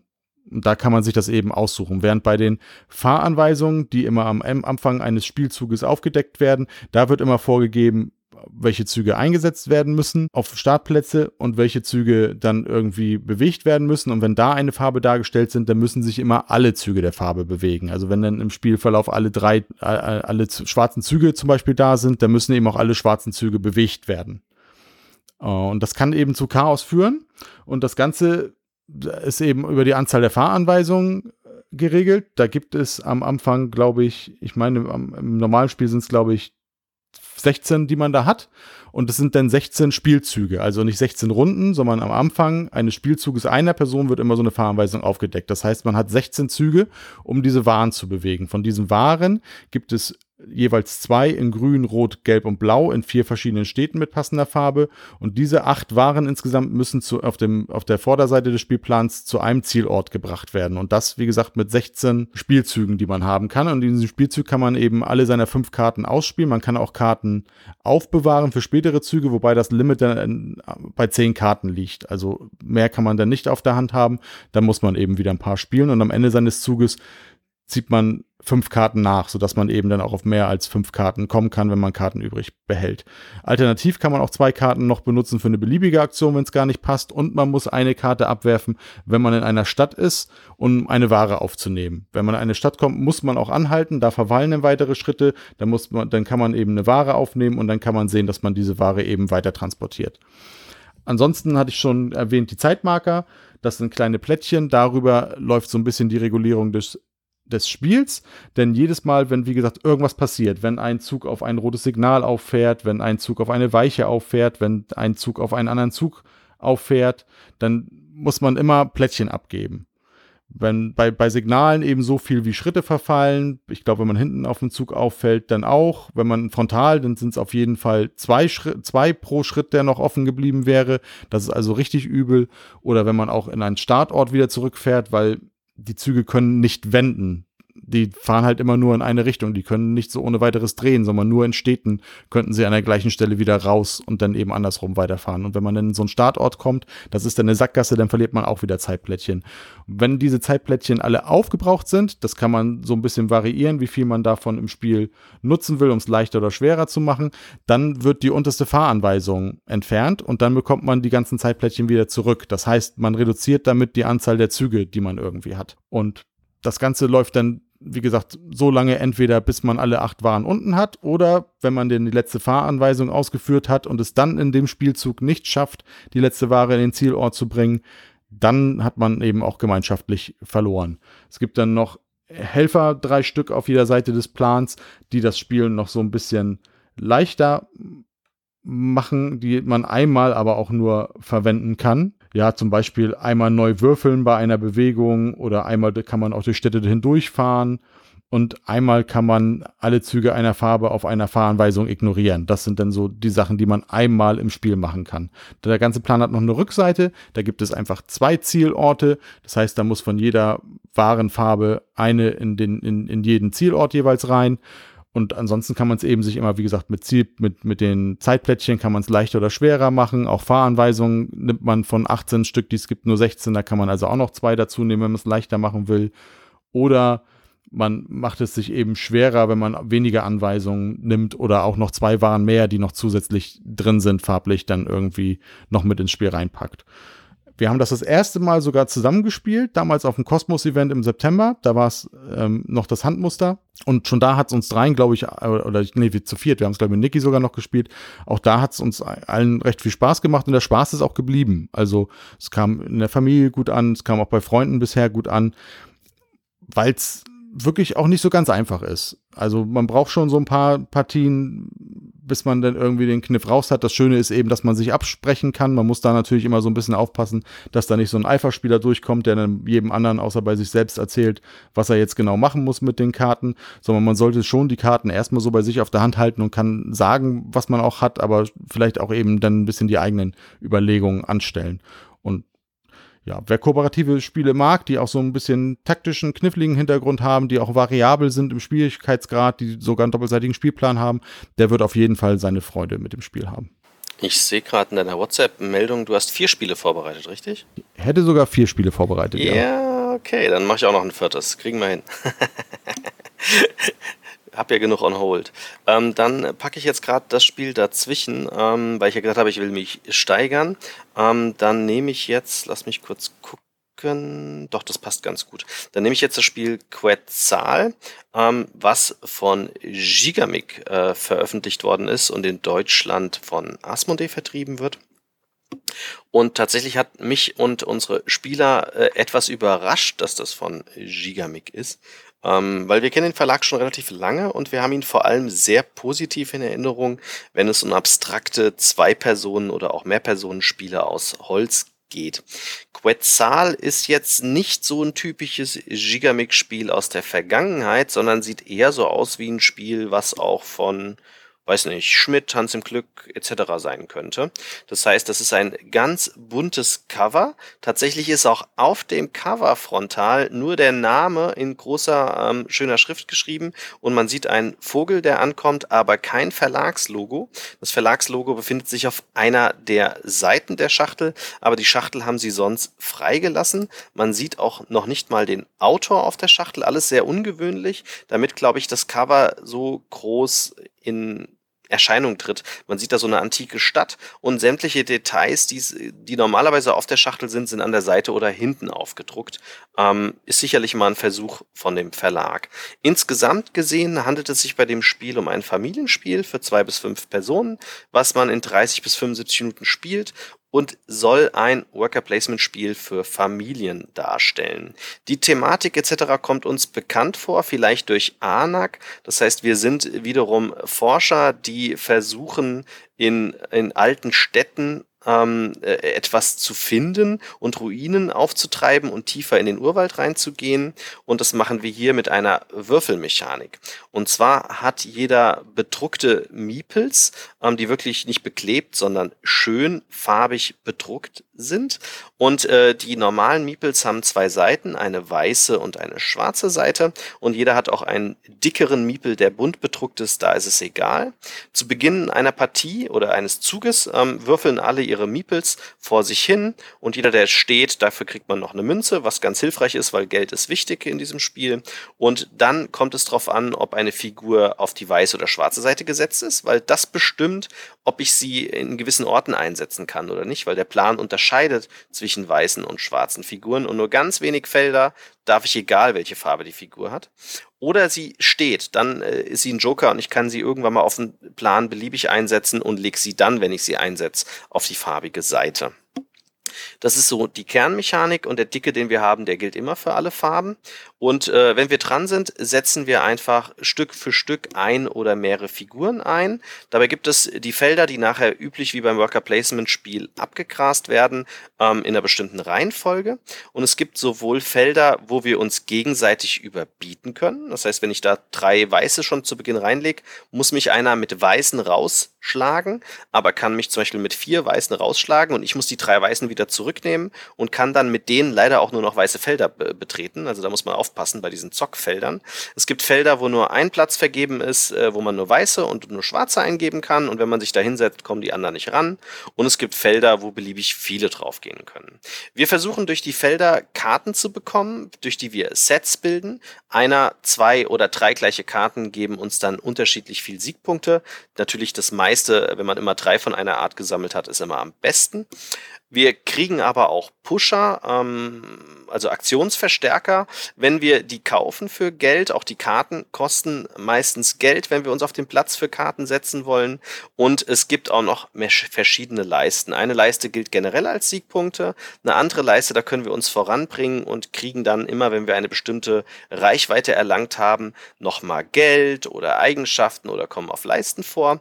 Und es gibt dann vor allem auch noch ein Feld, wo wir diese Pusher holen können, die uns verstärken. Ähm, da liegen immer, ich meine, zumindest jetzt bei uns lagen immer drei aus. Müsste ich jetzt nachlesen, ob das von Spieleranzahl unabhängig ist. Ähm, die kann man bei seinem Tableau anlegen. Allerdings darf man nur zwei Verstärker haben und die dürfen nicht gleich sein. Und wenn man dann einen neuen Verstärker kriegt, dann muss man eine ablegen, links neben seinen Charakter und die zählen noch Siegpunkte für das Ende des Spiels, können also auch Siegpunkte bringen aber sie verstärken auch Aktionen, zum Beispiel, dass ich meine Figuren nochmal würfeln kann oder aber, dass ich es mir aussuchen kann mit den Figuren oder dass ein gewisses Set, was normalerweise wenig Siegpunkte bringt, mir am Ende extra Siegpunkte bringt oder extra Ressourcen, ähm, Geld zum Beispiel, ich mehr kriege, wenn ich gewisse Sachen mache. Und es gibt auch Plätze, wo ich dann diese Sets einlösen kann und da gibt es einmal die, die nicht so umstrittenen Plätze, da kann ich nur ähm, drei Karten abgeben. Es gibt aber auch die großen Schiffe, da streiten man sich immer drum und da geht natürlich auch diese Überbiet Mechanik, dass wenn ich drei Figuren reinlege, ich den Platz nicht sicher habe. Ähm, da kann ich dann bis zu sechs Karten abgeben und dafür Siegpunkte kassieren oder auch andere Goodies. Und es gibt einen Platz, wo man eine beliebige Karte wegschmeißen kann und kriegt sieben Münzen. Der ist auch immer sehr beliebt das ist im Prinzip schon das ganze Spiel. Das spielen wir über mehrere Runden und am Schluss wird dann geguckt, wer die meisten Siegpunkte gesammelt hat auf Karten und auf diesen Sonderplättchen. Und es gibt noch ein paar Regeln, die ich jetzt sicherlich nicht erklärt habe, wie den Startspieler und Startspielerplättchen. Das Ganze ist sehr schön illustriert. Also der Plan macht richtig Lust auf mehr und äh, erinnert mich tatsächlich in vielerlei Hinsicht positiv gesehen von der ganzen Illustration an Anak ähm, von äh, Heidelberg Games ist aber natürlich ein viel sanfteres Spiel für Familien. Ich persönlich bin ein sehr großer Liebhaber von Worker Placement Spielen und wir haben nach dem Spiel erstmal überlegt, mit welchen Spielen kann man es denn vergleichen. Es gibt nicht so viele Worker Placement Spiele für Familien. Ähm, eins, was uns dann eingefallen ist, ist Langfinger, damals von Pegasus aus dem Jahr 2009, was ich nicht so gut fand. Da hat man so Diebesgut zusammengesucht, aber mir war es einfach nicht abwechslungsreich genug und ich fand, ich liebe ja Worker Placement, aber irgendwie hat mir das nicht so ganz gefallen. Ein Spiel, was ich jedem empfehlen würde, sofort, wenn er mich fragt, ich suche ein Worker Placement für Familien, wäre das Spiel Stone Age was es aktuell sehr schwierig zu kaufen gibt, ähm, weil die erste Edition ist ausverkauft, aber es gibt die neue Edition tatsächlich, das kostet knapp 52 Euro, oder auch die Jubiläumsedition, die ist aktuell für 77 Euro zu haben, ähm, während das Quetzal, äh, Quetzal 32 kostet. Das ist also auf jeden Fall günstiger aktuell als Stone Age. Ähm, Wahrscheinlich wurden gerade die Preise auch angehoben, weil neulich hatten wir geguckt und da war Stone Age günstiger. Die Frage ist jetzt, braucht man all diese zwei. Also habe ich schon ein Stonehenge daheim, brauche ich das Quetzal? Oder wenn ich jetzt überlege, ich möchte eins davon kaufen, welches kaufe ich denn? Und da würde ich tatsächlich sagen, ich würde das Stone Age ein Ticken präferieren, weil das nochmal ausgeflippter ist. Da gab es eine Erweiterung für und ich finde es etwas komplexer, aber durch den Würfelcharakter einfach genug, dass es Familien spielen können, aber auch jedem Vielspielerspiel Spaß macht. Das Quetzal hat uns jetzt auch Spaß gemacht, geht aber mehr in die Richtung Familien und der Familien, äh, der Experte oder der Brettspielkenner, der würde das jetzt nicht allzu oft spielen wollen, während bei Stone Age das Problem so nicht gegeben ist. Ist man generell eine Familie, macht man mit beiden Spielen tatsächlich überhaupt nichts verkehrt ähm, und äh, kann sich dem Spiel auf jeden Fall widmen diesbezüglich jetzt erstmal zu dem Gigamix-Spiel, was ich sehr ungewöhnlich fand für den Verlag. Ja, aber das klingt doch insgesamt sehr positiv. Es ist eins von zwei Spielen, was ich tatsächlich jetzt für den, für den anstehenden Urlaub, den wir als Familie machen werden, mir tatsächlich noch besorgt habe. Insofern mm, bin ich jetzt schon ein bisschen beruhigter, was das Spiel angeht. Ich, dieser Mechanismus mit den Arbeitern, die man dann eben wirft, das klang einfach schon zu interessant, als dass ich da jetzt komplett hätte dran vorbeigehen können. Deswegen bin ich mal gespannt, wie es uns gefällt, aber das klang jetzt ja schon mal auf jeden Fall positiv. Hast du denn einen Stone Age daheim? Ich habe auch einen Stone Age daheim, ja. Okay, dann bin ich ja mal gespannt in einer der nächsten Podcasts, was du dann dazu sagst. Gut. Ich bin tatsächlich von den Spielen, die ich in unsere Gruppe gestellt habe, noch einmal abgeschwenkt, bin aber beim Genre größtenteils geblieben. Und zwar möchte ich ja, vom Prinzip eigentlich eine Erweiterung vorstellen, wobei, da ich das Grundspiel vorher nicht hatte und der Verlag, als er das Rezensionsexemplar zugeschickt hat, dankenswerterweise auch gleich an ein Grundspiel mitgedacht hat. Vielen, vielen Dank, Nürnberger Spielkartenverlag an der Stelle. Äh, konnte ich es auch direkt spielen. Das wäre auch so möglich gewesen, weil solche Würfel hat man tatsächlich dann irgendwo auch von anderen Spielen in der Schublade, aber sehr schöne und nette Geste auf jeden Fall. Und zwar möchte ich Würfelland Europa also die Europa-Erweiterung vorstellen. Die Erweiterung an sich, wenn ihr sie, glaube ich, so extra kaufen würdet, besteht nur aus vier beidseitig ähm, illustrierten und kaschierten Plänen, die acht, insgesamt acht europäische Länder zeigen. Dabei ist Deutschland ist auf jeden Fall dabei, die Schweiz, Spanien, Großbritannien, Frankreich, ja, und dann bei zweien war ich mir nicht ganz so sicher, aber wenn ich mir die Umrisse angucke, dann müssten das so Tschechien und Ungarn sein und die Niederlande sind noch dabei. Äh, ja, und jeder, der Würfelland kennt, der weiß eigentlich schon, worum es geht. Oder wenn man äh, die kartenbasierte Variante, die so ähnlich gegen Tracks kennt, dann, wie gesagt, ist der Mechanismus im Grunde schon klar. Und zwar haben wir sechs W6-Würfel, die ähm, sechs verschiedene Farben zeigen können. Blau, grün, orange, rot, gelb und was hier? Grau. Grau auf jeden Fall noch.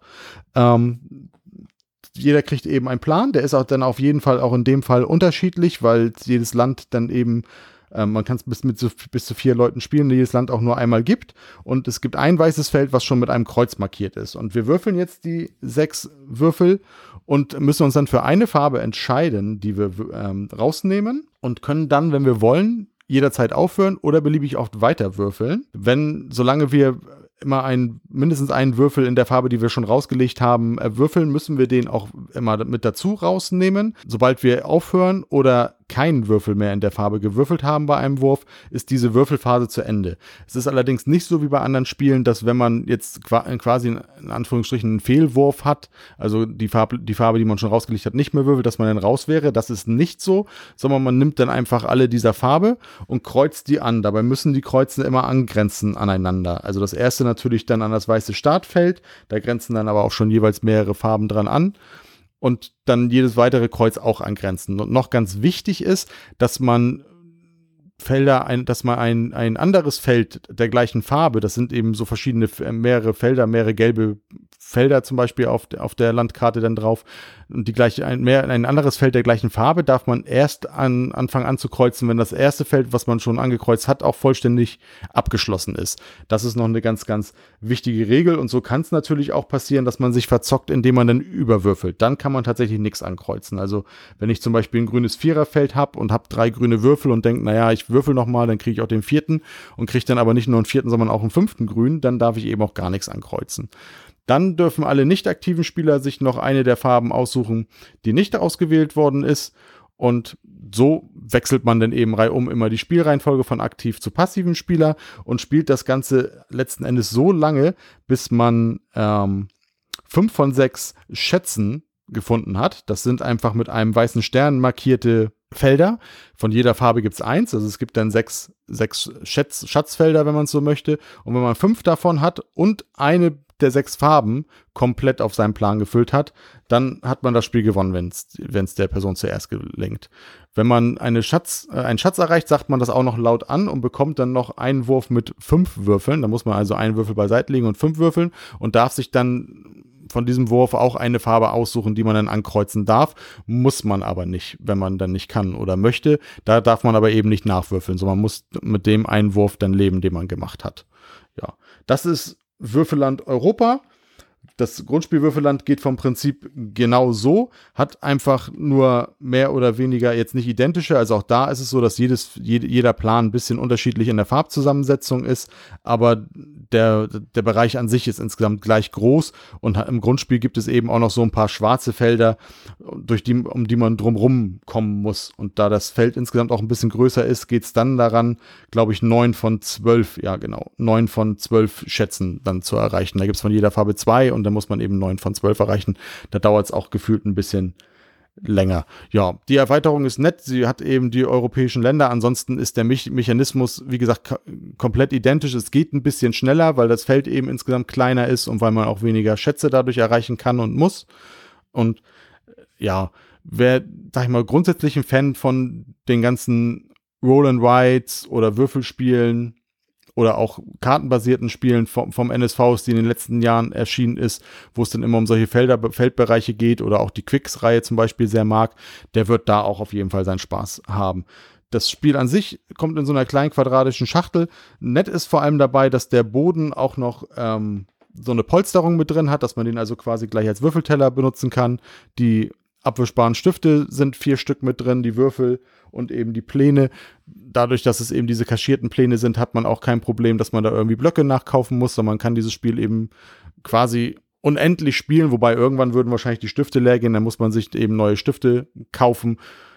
Aber ansonsten kann man das eben als Dauerbrenner benutzen. Wie gesagt, wer leichte Würfelspiele so in einer lockeren Runde mag oder das eben so ein bisschen als, als Opener für einen längeren Abend oder am Schluss nochmal eine schnelle Runde, wenn man nochmal 15, 20 Minuten Zeit hat, bevor es dann zu Ende ist, der macht da auf jeden Fall nichts falsch, weil es, wie gesagt, dadurch, dass die Pläne schneller, kleiner sind, es sich auch noch schneller spielt.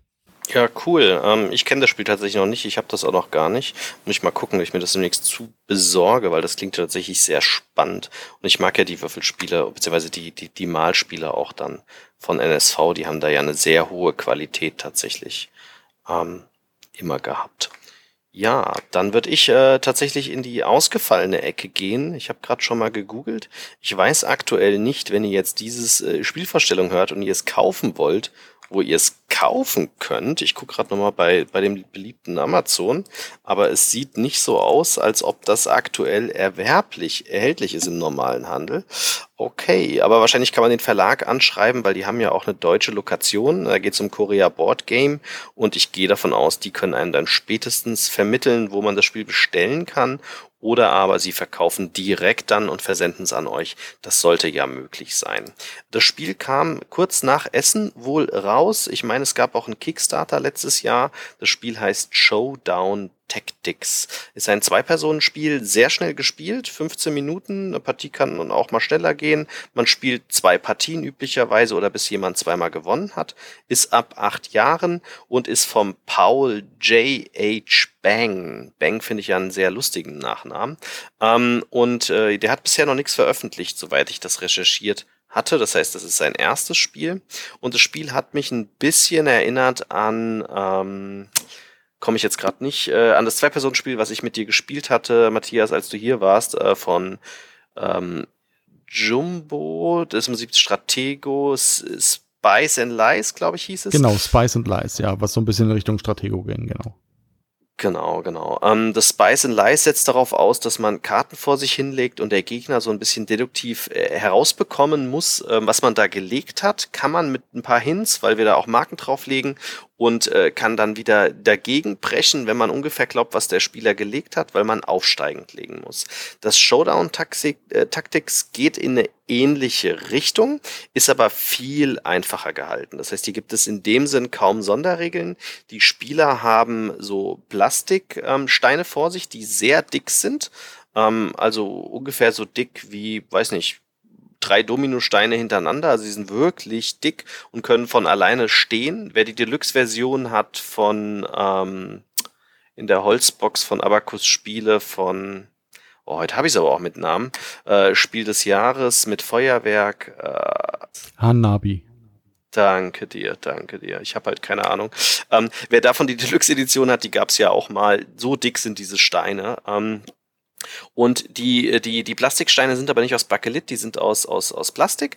Und in diesen Steinen befindet sich ein RFID-Chip. Äh, in der Mitte von den Spielern ist ein, ein, ein Device, ein elektronisches Device aus Plastik, ein bisschen asiatisch angehaucht von der, von der Optik her und sieht so auch so ein bisschen aus wie so ein mystisches Element in schwarz. Und die Spieler haben die Zahlen eins bis neun. Dabei sind die Steine farblich markiert und zwar äh, sind einmal die Zahlen 1 bis 9 blau und einmal 1 bis 9 rot, so dass man die aufteilen kann zwischen den Spielern. Rot gegen blau. Und der Gag kommt, dass die ungeraden Zahlen sind weiß, die Steine. Das kann auch der Mitspieler sehen. Und die geraden Steine sind schwarz und kann der Mitspieler sehen. Jetzt schaltet man äh, dieses elektronische Gerät, was ich glaube, da waren zwei normale AA-Batterien kommen da rein, schaltet man an, das spricht halt Englisch, okay, ähm, und dann muss man einen Startspieler definieren und der tut einen dieser Steine in, in eine spezielle Mulde, die direkt vor ihm ist in der Mitte und das äh, elektronische Gerät erkennt die Zahl. Und dann muss der Mitspieler auf seiner Seite einen Stein setzen und er sieht ja, ob ich eine gerade oder ungerade Zahl gesetzt habe. Also einfach, weil der Stein weiß oder schwarz ist. Und dann äh, dauert das kurz. Es gibt so eine schöne, spannenhafte Musik, die so ein bisschen klingt aus, äh, aus so Ninja-Camp-Filmen irgendwie. Ähm, und äh, dann zeigt es sowohl mit, mit, mit äh, also es erwähnt, wer gewinnt, als auch mit der Grafik zeigt es an. Es sind so LEDs da, ähm, wer die höhere Zahl gelegt hat. Und dann legt man die in die Mitte, äh, ganz rechts hin auf, auf eine Spalte, beziehungsweise ganz links hin gegenüber deckt sie aber nicht auf. Das heißt, wenn ich eine 4 lege und der Matthias würde eine 8 legen, dann würde er gewinnen, das erkennt das. Ich lege meine 4 und, und du deine 8 verdeckt hin. Ich weiß dann, du hast was Höheres gelegt als eine 4, aber nicht was. Und das machen wir jetzt mehrere Runden lang. Und dabei gibt es die eine Sonderregel, dass die niedrigste Zahl, die 1, die 9 schlägt. Das macht also nur Sinn, die 1 zu platzieren wenn du eine weiße, ähm, wenn du einen weißen Stein legst, die Eins ist ja selbst weiß, und dann habe ich eine Chance, deine Neun zu erwischen. Und das kann auch relativ gut klappen, weil es klingt jetzt erstmal sehr glückslastig, aber man spielt ja meistens nicht unbedingt zu Beginn seine höchste, die man hat, sondern man, man friemelt sich ja so langsam ran und versucht gedanklich ja nicht immer das Maximum zu spielen. Das heißt, wenn ich anfange zum Beispiel mit einer 3, und das geht an den Matthias. Dann denke ich, äh, dann gucke ich mir die Farbe an und sehe, ob du einen schwarzen oder einen weißen Stein gespielt hast. Und wenn du halt einen schwarzen Stein gespielt hast und hast meine drei überboten, hast du wahrscheinlich eine vier oder eine sechs gespielt. Wenn du einen weißen Stein ge ge gesetzt hast, hast du wahrscheinlich eine fünf gespielt, weil du mich ja überboten hast. Und es sehr unwahrscheinlich ist, dass du schon mit einer sieben anfängst. Also man kann das so ein bisschen raus, rausfriemeln und kann sich das dann merken.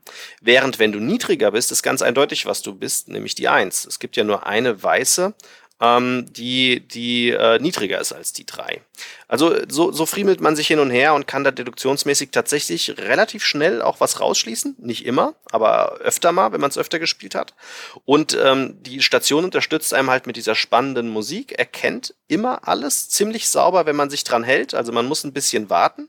Der eine legt zuerst seinen Stein und muss kurz warten, dass die Station sagt, jetzt erst der andere, weil wenn man zu schnell mal agiert, dann macht die Station Fehler. Aber wenn man sich genau dran hält, dann klappt das ziemlich einwandfrei.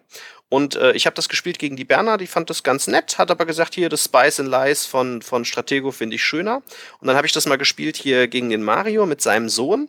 Ähm, und die fanden das total lustig. Also sie wollten gleich wieder eine neue Runde spielen und da hat es auch richtig gut geklappt. Das heißt, das wäre so ein strategisches, abstraktes Spiel, glaube ich, was sehr, sehr gut auf Kinder wirkt. So im Alter von sieben bis 16, glaube ich, finden die das ziemlich lustig. Und äh, wenn man Erwachsener ist und sagt, ich hätte gern mal so ein Zocker-Bluff-Element, aber es soll nicht zu komplex sein, ist es auch ein ziemlich cooles Spiel. Ich habe keine Ahnung, was es kostet, weil ich ja aktuell auch keine Quelle finde, wo man es kaufen kann. Ähm, ich schätze mal, es wird so 30 Euro kosten und äh, ist auf jeden Fall vom Material her und vom Spielspaß sein Geld wert. Ja, das wäre auf jeden Fall sonst auch meine erste Frage eigentlich gewesen, was, was kostet das? Ähm, weil das auf jeden Fall wirklich sehr spannend und abgefahren klingt, auch mit diesem RFID-Chip, der dann da drin ist, spannend. Wir spielen uns da auch die Bälle so ein bisschen her, denn auch mein nächstes Spiel ist so ein Zweierspiel, was ich mir ausgesucht habe. Und ta ta tatsächlich klingt ähm, Showdown Tactics echt interessant, weil ich habe nicht besonders, also ich, wir sind halt zu dritt, insofern spiele ich nicht viel zu zweit und habe auch nicht so viel Zweierspiele und bin da immer auf der Suche nach Zweierspielen, die sich schon ein bisschen taktisch spielen lassen, aber die für die Familie auch so ein bisschen sind und die vom Thema auch so ein bisschen passen. Also wenn zum Beispiel irgendwie so Spiele wie Tagi oder Seven Wonders Duel, die sind dann immer hier vom, vom Thema oder vom Setting irgendwie nicht so, nicht so spannend und dann ist so ein Showdown Tactics vielleicht so eine richtige Welt dazwischen. Was ähm, vielleicht vom Setting auch nicht so das passendste Thema ist, aber was von, von der Komplexität auf jeden Fall hier sehr gut an, ähm, heute angekommen ist, ich habe es heute tatsächlich dann auch nochmal öfter gespielt, ist Claim Kingdoms vom Verlag Game Factory. Autor ist Scott Almus, kann man wahrscheinlich auch so ein bisschen drauf schließen, weil das eben ein Legespiel jetzt in dem Fall aus dem Claim-Universum ist. Claim ist ja sonst so ein Zwei-Personen-Kartenstichspiel, was es gibt und das Setting ist eben genau das gleiche. Also sind auch diese Fraktionen, die dann auch über die mehreren äh, Ausgaben da reingekommen sind, die findet man hier eben auch wieder. Auch der Illustrator ist natürlich der gleiche mit The Miko, also Mihailo Dimitrievski. Und ja, zwei Personen hatte ich schon gesagt. Ab zehn Jahre wird hier angegeben und soll so 30 Minuten dauern, wobei ich sagen kann, wir haben jetzt die Partien so, die wir gespielt haben, also länger als 20 Minuten haben wir nie gebraucht. Ist ein Legespiel. Es sind zehn verschiedene Fraktionen drin von denen aber immer nur sieben ins Spiel kommen. Diese Fraktionen haben jeweils sieben Plättchen, das heißt, sind also 49 Plättchen am Anfang ins Spiel. Und beide Spieler haben in den Farben Blau und Rot jeweils, also muss sich für eine Spielerfarbe entscheiden, auch noch 16 Figuren, wobei eine von den Figuren kommt auf die Zähltafel. Das heißt also, jeder hat noch 15 Figuren die er dann im Spiel einsetzen kann. Man hat, wenn man zu Anfang des Spiels hat man zwei von diesen Plättchen auf der Hand. Eins liegt als Startplättchen auch schon in der Mitte und es gibt eine Auslage von drei Plättchen, aus denen man dann immer ein Plättchen nachziehen kann und die man dann immer auffüllen muss und die anderen sind eben verdeckte Karten. Was, was man da machen muss, ist relativ simpel. Also man, man spielt einfach ein Plättchen, setzt dann auf dieses Plättchen eine seiner Figuren und kann dann die Sonderfähigkeit des jeweiligen Plättchen, also der jeweiligen Fraktion nutzen, die dann im Spiel sind. Das muss man aber nicht. Und dann zieht man einfach ein Plättchen aus der Auslage, aus dieser Dreier-Auslage nach, füllt die Auslage wieder auf und der andere ist dran. Und das Ganze macht man so lange, bis entweder ähm, eine Person keine Figuren mehr hat, also alle 15 Figuren auf Plättchen gestellt hat, und beide gleich oft am Zug dran waren oder wenn alle anderen Plättchen leer wären. Und dann hatten wir schon gesagt, das sind 49 Plättchen im Spiel. Dann, also bei uns ist es tatsächlich trotzdem auch noch nicht vorgekommen in den Partien, wie die wir hatten, aber man stellt sich natürlich die Frage bei 30 Figuren und gut, eins liegt in der Mitte, aber dann sagen wir 48, wie soll es denn da passieren, ähm, dass das darüber endet, also dass alle Plättchen gelegt werden. Und das ist eben einfach begründet in den Fähigkeiten, in den Sonderfähigkeiten, die diese Fraktionen nämlich haben. Die gehe ich jetzt einmal ganz, ganz schnell durch. Also in den meisten Fällen gibt es einfach Punkte für bestimmte Szenarien, die sich in dieser Auslage, die man gemeinsam kreiert, eben entwickelt und manchmal gibt es aber eben auch noch andere Sonderfunktionen, die mitlaufen. Wichtig ist noch, wie gesagt, beim Anlegen zu beachten, dass man immer an vorhandene Plättchen vertikal oder horizontal irgendwie anlegt. Also dass man immer mindestens eine, eine Kante an einem schon ausliegenden Plättchen grenzt. Das über Ecke zählt dann tatsächlich eben nicht. Gut. Da gibt es als Fraktion eben die Kobolde. Da gibt es einfach einen Punkt für jeden Kobold auf dem eine eigene äh, farbige Figur steht. Das ist also eine Fraktion, die sich natürlich eher lohnt, wenn man schon ein paar Plättchen da liegen hat, möglichst auch Kobolde. Dann gibt es die Zwerge, die je ein Punkt für jeden Zwerg in äh, dieser Reihe und Spalte sind, in die man es dann anlegt. Also da kann man dann sowohl Spalte als auch Reihe gucken, ob da schon weitere Zwerge sind. Dann gibt es noch die Trolle, die geben einen Punkt für jedes unterschiedliche Volk in einer Zeile oder Spalte, sofern da aber kein anderer Troll in dieser Zeile oder Spalte ist. Die Drachen sind dann so ein bisschen wie das Kloster bei Carcassonne. Die geben einfach Punkte für jedes vertikal, horizontal und auch diagonal angrenzende Plättchen um das gelegte Plättchen dann drumrum. Gnome, die einen Punkt ähm, bringen und eine weitere Figur auf ein angrenzendes Plättchen, die man stellen kann. Wichtig ist dabei zu beachten, dass man nur auf ein leeres Plättchen oder auf ein Plättchen, wo eine gegnerische Figur steht, noch eine weitere Figur stellen kann, nicht auf einem Plättchen, wo schon eine eigene Figur steht. Also zwei eigene Figuren auf einem Plättchen, das gibt es dann nicht. Dann gibt es die Untoten.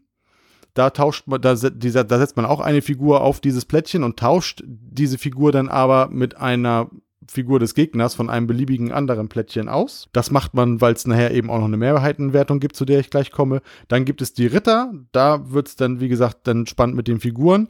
Da kann man nämlich bis zu zwei Figuren an horizontal oder vertikal angrenzenden Plättchen entfernen. Die Riesen wiederum, die drehen ein benachbartes Plättchen um und sollte da eine Figur draufstehen, kommt die zu, zu, dem, zu dem jeweiligen Spieler zurück. Und dann gibt es noch den Seher. Da ist es einfach so, dass man sich drei verdeckte Plättchen, die man eben noch, die nicht in der Auslage liegen, angucken kann, mit dem einen Plättchen, was man aus der Hand noch hat, weil eins hat man ja schon gelegt dann im Zug. Und aus diesen vier Plättchen wählt man zwei aus und die anderen beiden mischt man dann wieder unter den Stapel unter. Und zuletzt noch den Doppelgänger, der letzten Endes alle anderen neuen Fraktionen kopieren kann sofern sie dann angrenzend sind. Ne? Also eine angrenzende Fraktion kann er dann eben kopieren. Wichtig bei diesen umgedrehten Karten, was die Riesen machen, oder wenn man eben Lücken hat, die unterbrechen Reihen und Spalten. Das heißt, sollte ich zum Beispiel eben einen Zwerg setzen, der ja für jeden weiteren Zwerg in der Reihe und Spalte einen Punkt gibt, und irgendwo dazwischen ist aber eine Lücke oder ein umgedrehtes Plättchen, dann ist diese Reihe oder Spalte unterbrochen. Das ist nochmal ganz wichtig für die Wertung dann zu nehmen.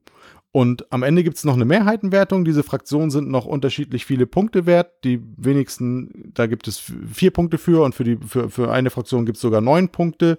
Das ist, wie gesagt, so ein bisschen unterschiedlich. Da habe ich jetzt im Kopf nicht ganz genau, welche Fraktion jeweils wie viele Punkte gibt. Und dann wird eben geguckt, welche Person hat am Ende des Spiels, wenn eben eine der Endbedingungen ausgelöst worden ist, bei jeder einzelnen Fraktion eine Mehrheit an Punkten. Das überträgt man dann noch auf dem, auf dem Endspielplan. Die anderen Punkte hat man schon während des Spiels bekommen und wenn dann die meisten Punkte hat, der hat dann eben gewonnen. Wie gesagt, wir haben da nie eine halbe Stunde für gebraucht, sind immer so bei 15, 20 Minuten gelandet und wir hatten aber jedes Mal echt Spaß und es ist doch, ja, immer auch ein kleines Ärgerspiel mit dabei. Ne? Also man baut sich ja manchmal irgendwie so bewusst vielleicht auch eine Lücke auf, um da so einen Drachen für viele Punkte reinzusetzen und dann wird auf einmal ein umgedrehtes Plättchen umgedreht und umgedrehte Plättchen geben dann keine Punkte. Dann werden auf einmal einem da Figuren weggenommen, dann ändern sich die Mehrheiten wieder. Und so muss man immer ein bisschen überlegen. Ich hatte jetzt heute alleine zwei Partien. Da habe ich einmal auch versucht, irgendwie ein bisschen bei den Mehrheiten zu gucken und trotzdem so ein paar Punkte zu machen. Die habe ich dann knapp verloren. Und bei der zweiten habe ich dann gedacht, naja, dann sehe ich einfach zu, dass ich durch Drachen und Zwerge und äh, Trolle irgendwie während des Spiels ganz viele Punkte mache und auf Mehrheiten lege ich jetzt nicht so Wert. Die habe ich dann aber auch prompt verloren. Also das passt auch wieder so ins Bild, weil ich verliere ja eigentlich auch so gut wie immer. Und das ist eben nicht so ganz einfach, tatsächlich diesen Mittelweg zu finden zwischen Punkten vom Spiel, dass man da nicht zu weit abreißen lässt, aber dass man eben auch diese Mehrheiten nicht außer Acht ähm, lässt dabei, weil das kann sich dann doch noch mal am Ende echt ein bisschen drehen. Und also wir haben da, wie gesagt, richtig, richtig, richtig viel Spaß gehabt. Wer also wirklich leicht eingängige Spiele mag, vom, vom so einem Fantasy-Illustration, wer The Miko kennt, also der macht ja auch diese ganzen Garfield-Games-Spiele, ne? also Räuber der Nordsee-Saga und diese Architektenreihe zum Beispiel. Das sind ja alles Spiele, die er illustriert hat. Das erkennt man auch immer deutlich wieder. Valeria zum Beispiel auch. Ähm, wer sich da von, der, von, von diesem Fantasy-Setting nicht abschrecken lässt und einfach sagt, ich mag, möchte so ein leichtes, eingängiges, taktisches Legespiel für zwei Personen haben, der wird da ganz, ganz, ganz viel Freude mit haben. Wir haben sie auf jeden Fall gehabt. Also ich finde das Spiel wirklich richtig toll. Wie findest du es denn im Vergleich zu dem Claim-Kartenspiel oder hast du das noch nicht gespielt? Ja, das ist tatsächlich so eine Lücke, die ich habe. Ich habe tatsächlich noch keins von diesen Claim-Kartenspielen gespielt. Wie gesagt, ich habe nicht so viele ah. Zweierspiele, weil ähm, wir, wie gesagt, meistens eigentlich zu dritt sind. Aber das hat mich dann doch so ein bisschen interessiert und dann habe ich es mir angeguckt und finde es richtig klasse. Aber die Kartenspiele kenne ich leider nicht. Das wäre nämlich jetzt nochmal super interessant gewesen, weil ich finde das Claim-Kartenspiel sehr, sehr, sehr gut. Ähm, ich weiß halt nicht, ob mir das äh, Legespiel so gut gefällt, weil ich denke, dass das Kartenspiel übersichtlicher ist. Aber das würde mich mal interessieren. Vielleicht schaffen wir es ja, wenn du da bist, mal eine Runde Claim zu spielen, das Kartenspiel, dann kannst du es ja abstrahieren. Ja, auf jeden Fall sehr gerne. Ja, die Übersichtlichkeit, da habe ich zu Anfang auch gedacht. Klar, du legst ja dann, sag ich mal, so bummelig 30 Plättchen dann irgendwo hin. Mal sind es auch weniger, weil die eine Fraktion dir ja ermöglicht, noch eine weitere Figur zu legen und dann sind es vielleicht auch weniger und mal sind es auch mehr, weil dann eben diese Ritter rauskommen. Eine kleine Regelunklarheit ist da eben auch drin, wobei, wenn es nicht da steht, dann soll man es auch nicht hineininterpretieren.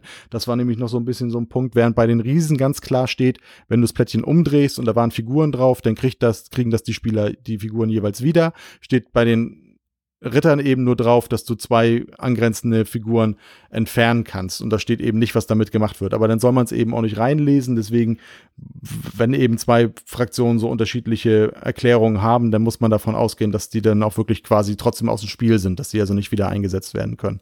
Aber zu der Übersicht, ja, es wirkt am Anfang so, aber sie unterscheiden sich farblich jetzt nicht extremst die Plättchen, ähm, aber, aber schon gut genug, dass man eigentlich immer sehen kann, man geht dann Fraktion für Fraktion durch und entfernt dann jeweils die, die Figuren von den beiden Spielern. Und da es ein Zweierspiel ist, fand ich das tatsächlich jetzt von der Übersicht nicht so schlimm, wie ich es befürchtet hätte.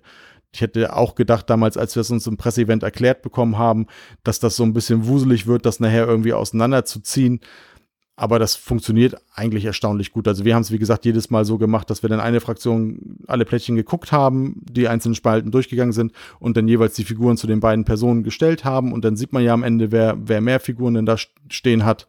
Und dann war das eigentlich recht einfach zu zählen. Okay, dann komme ich jetzt äh, mit dem von mir aktuell am interessantesten von denen, die ich heute vorstelle. Und das wird die meisten verwundern. Wer mich richtig gut kennt, dann auch wieder nicht, weil tatsächlich, wenn mich Leute fragen, ich bin ein, ein Spieler aus dem Herzen. Das heißt, ich mag Spiele, egal welcher Kategorie. Sie müssen nur gut sein. Ob das Spiel jetzt ein ganz dämliches ist, ein ganz lustiges, ein super ernstes, ein komplexes, ein Rollenspiel, ist mir alles so egal. Ich muss nur Spaß haben. Und wir haben ein Spiel, was wir in letzter Zeit öfter auf dem Tisch hatten, vor allem wenn wir denn jetzt auch mal wieder Besuch hatten, als Absacker. Und das macht uns so unglaublich Spaß, obwohl die Idee dahinter so dämlich einfach ist, dass es hier einfach erwähnt sein muss. Die Rede ist hier von bis 20. Das ist ein, ein Jux- und Gaudi-Spiel vom ähm, Schmidt Verlag beziehungsweise von äh, Drei Magier-Spiele, die ja eine Unterkategorie vom Schmidt Verlag sind. Und das hat der Günther Burkhardt zusammen mit seiner Tochter Lena Burkhardt veröffentlicht. Ähm, Achso, ich muss übrigens noch kurz unterbrechen. Ich habe den Preis gefunden von Jordan Tactics. Es kostet knapp 33,50 Euro oder so, 35 Euro, koreanisch umgerechnet in Euro. Fragt mal den Verlag, wo ihr es bekommt. Also hat meine Zielführung 30 bis 40 Euro ungefähr gestimmt. Es sei denn, es hat sich jetzt geändert durch die Rohstoffpreise, die wir vorhin besprochen haben, dass die Spiele teurer geworden sind. Ähm, zurück zu bis 20, genau. Ist ein lustiges Kartenspiel. Ich mag die drei Magier-Spiele. Ist in derselben Schachtel wie diese ganzen ähm, äh, Jux und Gaudi-Spiele mit den Kakerlaken. Es sind auch gar nicht viele Karten drin. Im Prinzip sind die Karten drin 1 bis 20 und dann gibt es noch 40 Aufgabenkarten und 20 äh, äh, ja, äh, was sind das? Pinkfarbene Edelsteine. Das Spiel kann man tatsächlich mit Tisch spielen oder auch einfach nur auf der Couch, weil wir haben es auch gespielt, als ich mich überhaupt nicht bewegen konnte nach meinen OPs und äh, haben es aber auch schon auf dem Tisch, wie gesagt, als Absacker gespielt. Man kann es kooperativ oder gegeneinander spielen und die Kernidee ist total einfach. Es werden zwei Karten aufgedeckt, zum Beispiel die 16 und die 11 und dann müssen sich alle Spieler am Tisch merken, wir müssen nämlich immer hochzählen und zwar reihum, also können wir jetzt auch kurz ausprobieren. Wenn ich jetzt anfange mit 1, muss der Matthias 2 sagen. Ja? 1, 2, 3, 4, 5, 6 und so weiter ähm, bis 20. Und wenn wir jetzt aufdecken, was habe ich gerade gesagt, die 16 und die 11, dann müssen wir statt der 11 die 16 sagen und statt der 16 die 11. Das ist dann die erste Aufgabe, die man machen muss. Und da darf kein Fehler passieren. Wenn ein Fehler passiert, kommt ein Stein weg und wir müssen von vorne anfangen. Wenn wir das geschafft haben, dann wird eine neue Aufgabenkarte aufgedeckt und eine Zahl. Die wiederum definiert die Aufgabe, die wir ausführen müssen, wenn wir zu dieser Zahl kommen. Und das kann sein, dass wir aufstehen müssen, schreien müssen, klatschen müssen, alle zusammen irgendein Wort sagen müssen, ähm, uns kratzen müssen und gar nichts sagen müssen, uns verbeugen müssen, winken müssen, etc. pp. Und wenn man das schwieriger haben möchte, dann kommen mehr Aufgaben rein. Also die erste Stufe ist sehr einfach mit nur sechs Aufgaben ähm, und man kann es ganz schwierig haben mit 18 Aufgaben oder sogar mit 20 Aufgaben, so dass bei jeder Zahl was gemacht werden muss. Und ihr werdet feststellen, wenn ihr das Spiel spielt, dass ihr am Anfang denkt, ist ja eine doofe Idee. Und spätestens nach ein, zwei Minuten habt ihr richtig Spaß, weil ihr euch kaputt lacht, weil ihr euch müsst ihr euch das merken. Und äh, es ist halt, selbst wenn man es kooperativ spielt, extrem lustig, ähm, den anderen dabei zuzusehen, wie er einen Fehler macht. Warum meinte ich selbst, wenn man es kooperativ spielt? Ja, weil man ja eigentlich zusammen gewinnen will. Aber man hat eine Jux und Gaudi dabei, selbst wenn Fehler gemacht werden und eigentlich man gerade nicht gewinnt. Und äh, ich kann gar nicht beschreiben, wie cool diese Spielidee ist. Garantiert gab es das schon früher ohne die Karten, dass man es einfach so als Jux und Gaudi-Spiel gespielt hat. Aber sie ist so grandios einfach. Ich finde es klasse, dass sie das rausgebracht haben. Und ich wüsste aktuell kein besseres Absackerspiel, was ihr irgendwo spielen könnt, gerade weil man theoretischerweise noch nicht mal einen Tisch braucht. Ihr braucht da nur einen kleinen Platz, wo ihr diese Karten ablegt, die man immer auch übereinander legt. Man sieht nie alle Regeln, man sieht immer nur die letzte Regel und ähm, spielt dieses Spiel. Es ist wirklich genial. Bin ja nicht besonders gut in, in, in solchen Spielen, aber ähm, ich kann dazu noch so eine, also bis 20, wie gesagt, selber habe ich noch nicht gespielt, aber ich kann so eine kleine Anekdote zu einem ähnlichen Spiel spielen was, äh, oder erzählen, was ich mal äh, gespielt habe mit einer Runde. Und das vor allem, wenn wir jetzt so ein bisschen in der Computerspielbranche sind, vom, vom Wording her, da kommen wir gleich auch nochmal zu meinem letzten Spiel dazu, ähm, dann war das für einen Freund von mir tatsächlich so eine Art Spiel wirklich der Endboss, wenn man es so möchte. Und zwar war das damals Kakerlaken-Poker. Das haben wir mal auf so einer Geburtstagsfete mit mehreren Leuten gespielt. Und ja, mein Kumpel Frank, wenn du das hörst, sei, sei gegrüßt. Der ist eben zum Beispiel riesen Lacerda-Fan und mag sehr komplexe strategische Spiele, wo es wirklich auch darum geht, mal nachzudenken, was der richtige perfekte Zug ist und solche Sachen. Und in, auf so einer Geburtstagsfeier haben wir dann eben aber auch mal Kakerlaken-Poker gespielt. Und ja, das das war gefühlt, ging das schon in Richtung Hinrichtung irgendwie, weil das, also wirklich eigentlich fast jedes Mal, wenn er dran war, stockte das und er war derjenige, der dann irgendwie versagt hat dann in der Runde und da, also dann Karten bekommen hat. Das war, das war nicht schön mit, mit, anzusehen. Ich persönlich, wie gesagt, bin in solchen Spielen auch immer nicht besonders gut drin, aber in einer netten Runde habe ich da durchaus Spaß dran. Ne? Also ich habe dann auch nicht das Problem damit, denn, das, denn im Anführungsstrichen das arme Schwein zu sein, was denn da irgendwie einfach so ein bisschen hinterherhängt und dann vielleicht doch schneller scheitert als der eine oder andere. Wobei man natürlich immer aufpassen muss, wenn es dann eben zu so einer, sag mal in Anführungsstrichen, Hinrichtung wird, dann vergeht einem nachher auch irgendwann der Spaß, ne? Wenn man einfach merkt, eine Person, also da kann man einfach schon drauf bauen, ne? Spätestens die zweite, das zweite Mal, wenn sie dran ist, dann ist es irgendwie auch vorbei. Das ist dann irgendwie auch nicht mehr so schön bei der Art Spielen. Das stimmt. Das ist übrigens immer noch eins meiner absoluten Lieblingsspiele in Ich denke, was du denkst, was du gerade genannt hast. Das erste Spiel der Kakerlaken-Reihe, Kakerlaken-Poker. Ne? Ähm, einfacher kann man eine Spielmechanik nicht machen. Es gibt viele Spiele, die ähnlich funktionieren und es komplexer machen wollen. Ähm, ich finde das nicht vonnöten. Genau diese Einfachheit macht das Original Kakerlaken-Poker, wenn man so mit vier, fünf, sechs Leuten als Absacker spielt richtig, richtig gut. Es muss nicht komplexer sein, wenn es in dem Genre ist. Man kann auch einfach mal ein ganz einfaches Spiel auspacken. Ja, von einfach kann jetzt bei meinem letzten Spiel nicht die Rede sein und Spaß. Also ich habe da mega viel Spaß mit, um das Fazit eigentlich schon vorwegzunehmen. Ich finde das Spiel richtig klasse, aber der Andi muss jetzt so, muss jetzt so ein bisschen stark sein. Ähm, ich habe mich für ein weiteres Spiel entschieden vom Kosmos Verlag. Da schließt sich denn der Kreis. Das war auch im Herbst. Wir haben es auch zusammengespielt zu viert beim Presseevent damals im September und ich habe es seitdem dann auch in mehreren Gruppen gespielt und fast allen kam es auch gut an. Ich habe jedes Mal meinen Spaß gehabt und zwar ist die Rede von Anno 1800. Autor ist Martin Wallace, Kosmos Verlag hatte ich schon gesagt. Die Illustrationen, ja, die sind letzten Endes so ein bisschen dem Computerspiel entnommen. Es gab ja auch die ganze andere Reihe als Computerspiel, wobei die Grafik, da steht noch drauf, dass die von Fiore GmbH ist, also von, von der Firma des Christian Fiore.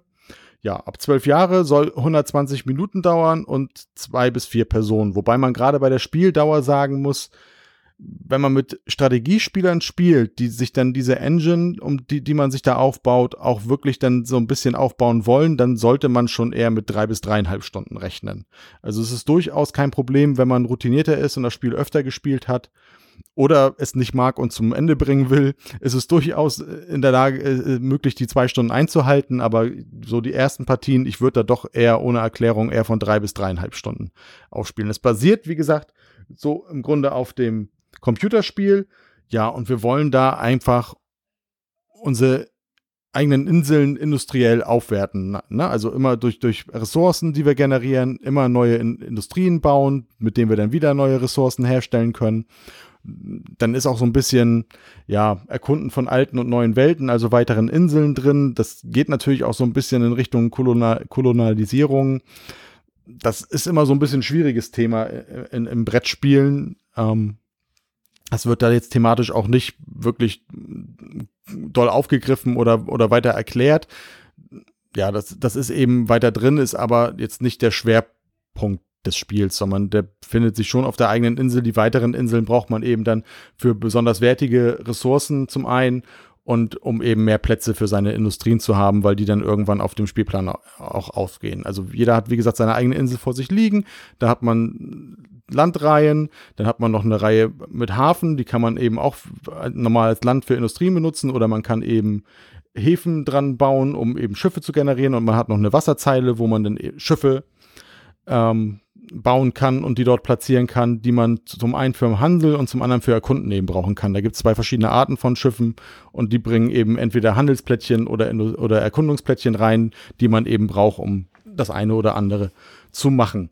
Ansonsten hat man immer eine Aktion, da gibt es ganz, ganz viele verschiedene Möglichkeiten. Man kann eben, wie gesagt, eine neue Industrie bauen, dann muss man bestimmte Ressourcen generieren, das macht man über verschiedene ähm, Menschen, die man hat. Da gibt es Bauern, da gibt es Arbeiter, da gibt es Handwerker, da gibt es ähm, Investoren und da gab es noch irgendwas Fünftes, das muss ich gleich jetzt irgendwie nochmal gucken, das habe ich gerade nicht im Kopf, aber die sind, haben verschiedene Wertigkeiten und sind für verschiedene Industrien zuständig. Dann gibt es noch einen großen Gesamtspielplan, da sind ganz viele verschiedene Industrien, also eine Bierbrauerei oder etwas, wo man Wagenrad produzieren kann oder ähm, andere wertigen Dampfma Dampfmaschinen zum Beispiel oder auch Holzwerkstätten. Und die, das sind Plättchen und davon gibt es von jeder Industrie gibt es eben die zwei und die produziert man. Durch Ressourcen kann man diese dann bauen und auf seinem eigenen Tableau dann packen. Und es gibt, wie gesagt, jede gibt es nur zweimal.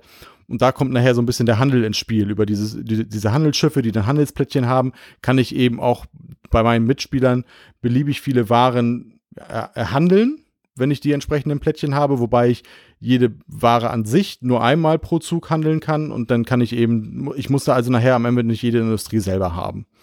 Und der gesteuert wird das Spiel so über einen Kartenmechanismus. Und zwar habe ich für jeden, für jede Person, die ich habe, die ich eben einsetzen kann, um zu produzieren, habe ich eine Karte auf der Hand, die ich später auch ausspielen kann und die dann einen Einmaleffekt bringt und Punkte vor allem.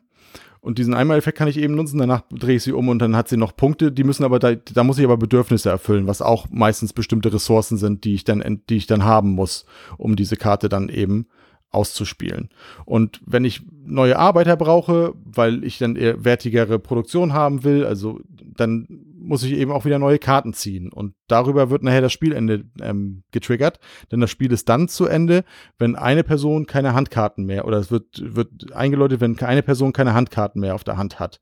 Dann wird die aktive Runde noch zu Ende gespielt und noch eine weitere Runde und dann endet das Spiel eben. Und wie gesagt, man will ja seine Industrien aufbauen und immer mehr und mehr, um die wertigeren zu haben, um die anspruchsvollen Menschen, die man dann eben hat, auch deren Bedürfnisse zu befriedigen und die ausspielen zu können für Punkte.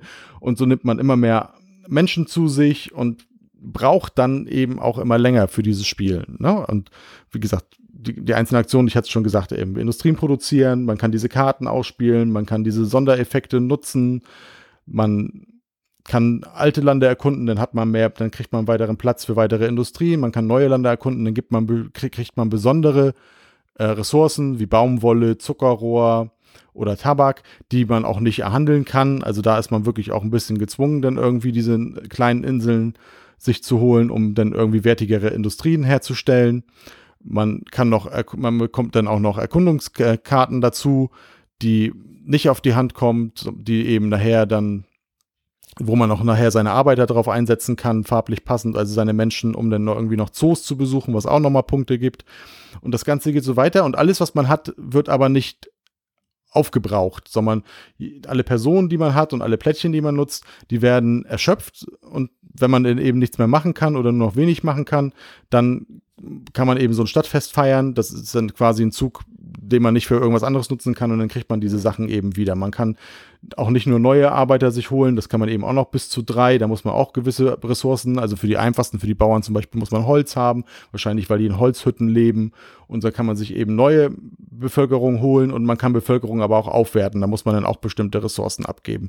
Und so versucht man sich eben seine Engine aufzubauen, um dann am Ende die meisten Punkte zu haben. Und Punkte gibt es am Ende, wie gesagt, für diese ganzen Personen, für die ähm, ganzen Zoos, die man da besichtigen kann, für Aktionskarten, die man noch auswählen, die auch immer noch, wo immer noch ein paar an der Seite liegen, wo man bestimmte ja, Herausforderungen erfüllen muss.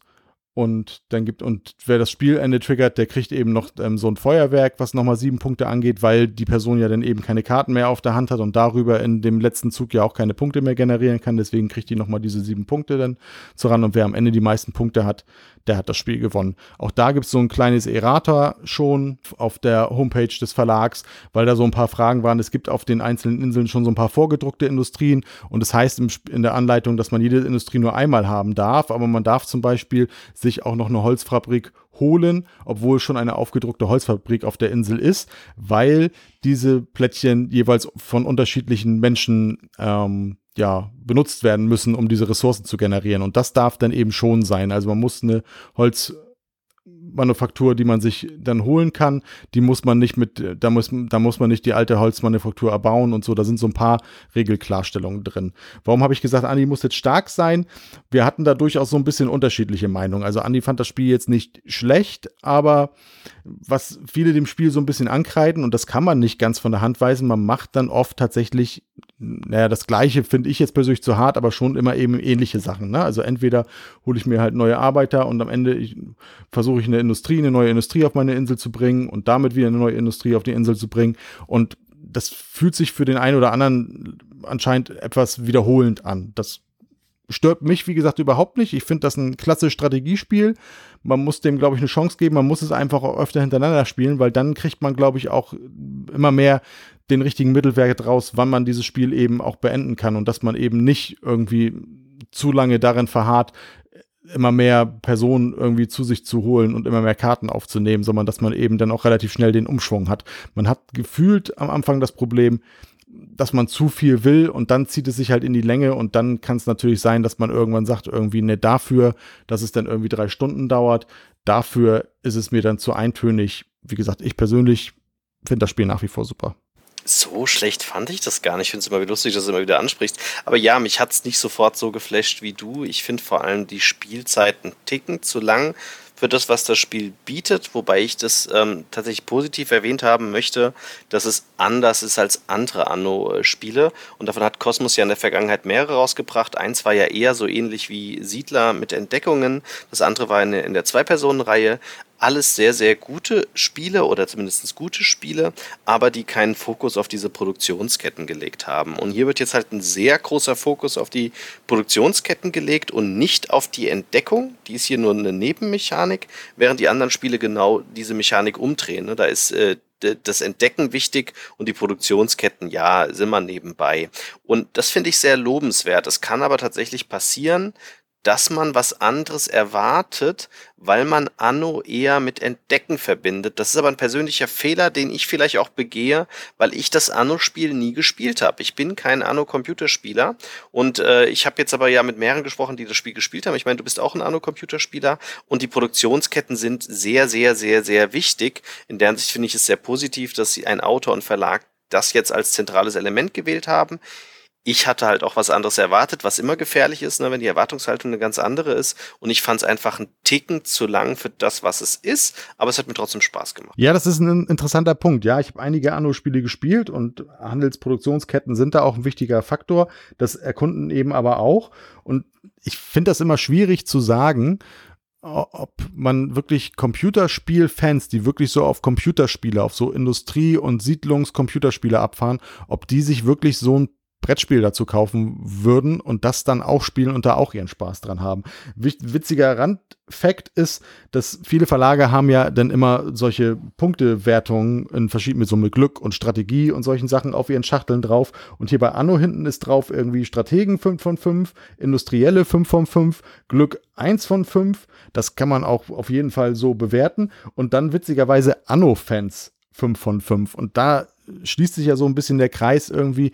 Ja, man könnte glauben, dass Leute, die die Computerspielreihe mögen, dieses Spiel auch mögen wollen würde, aber da ist eben immer die Frage, wie viele Computerspiel-Nerds und Geeks spielen dann wirklich Brettspiele, selbst wenn es dann Brettspiele zu diesem Computerspiel sind, dann am Ende wirklich. Zumal man da ja auch bei einigen anderen Produktionen von Spielen zu Computer- oder Videospielen auch schon ein bisschen gebranntes Kind sein kann, weil die nicht immer glücklich sind. Das ist wohl wahr, ja. Dann haben wir heute tatsächlich in unserer Review-Folge ziemlich viel verschiedene Spiele gehabt, ähm, die verschiedene Charaktere abbilden. Ich glaube, wir haben heute einen ziemlich guten Mischmasch drin. Ne? Sowohl ganz einfache Familienspiele, ähm, Zwei-Personen-Spiele, Kartenspiele, als auch ein äh, Expertenspiel. Wenn Anno nicht, ja, auf jeden Fall ist Anno ein Expertenspiel, hätte ich jetzt gesagt, ne? Ja, Anno ist auf jeden Fall, also, also diese Aktionen, das sind relativ viele. Man, man kann jetzt auch Kennerspiel plus plus sagen. Ich würde tatsächlich sagen, es ist schon Expertenspiel, da würde ich es schon einsortieren. Dann geht es bei uns äh, demnächst weiter. Das, äh, der Matthias ist jetzt, glaube ich, erstmal kurz im Urlaub, alles gut. Ähm, dann kommt er zurück, dann werden wir, denke ich, wieder ein paar Podcasts aufnehmen. Ich persönlich äh, habe jetzt demnächst sehr viel Freizeit. Das heißt, ich werde vielleicht auch einen Teil der Freizeit dafür aufopfern, ein bisschen Content wieder für Klickenabend zu produzieren. Vielleicht dann alleine oder mit Berner. Mal gucken, wie es klappt. Ähm, vielleicht auch einfach nur in schriftlicher Form. Und ähm, dann bin ich irgendwann mal demnächst, äh, dann schaffen wir vielleicht ein, zwei Podcasts im Krankenhaus mit meiner dritten OP jetzt dieses Jahr ähm, und hoffe, das ist die letzte, die ich durchgehen muss und bin dann wahrscheinlich wieder aus dem Krankenhaus zurück auf der Couch und da kann man dann garantiert wieder, wenn meine Schmerzen etwas nachlassen, einen Podcast aufnehmen. Und äh, ja, dann ist ja schon fast äh, die Vorberichterstattung, ne, dass wir dann viel über die Neuheiten aufnehmen, die dann kommen sollen. Das werden wir viel in Podcast-Form machen, vielleicht auch wieder in Video. Das hängt ein bisschen von meinem Bein ab. Und dann ist ja fast schon Essen und da streamen wir ja so weit wie alles gut geht komplett durch mit Matthias und Niki, ähm, worauf ich mich immer noch tierisch freue. Ich glaube, das ist so ziemlich jetzt unser Werdegang die nächsten Monate, den wir da durchlaufen. Ne?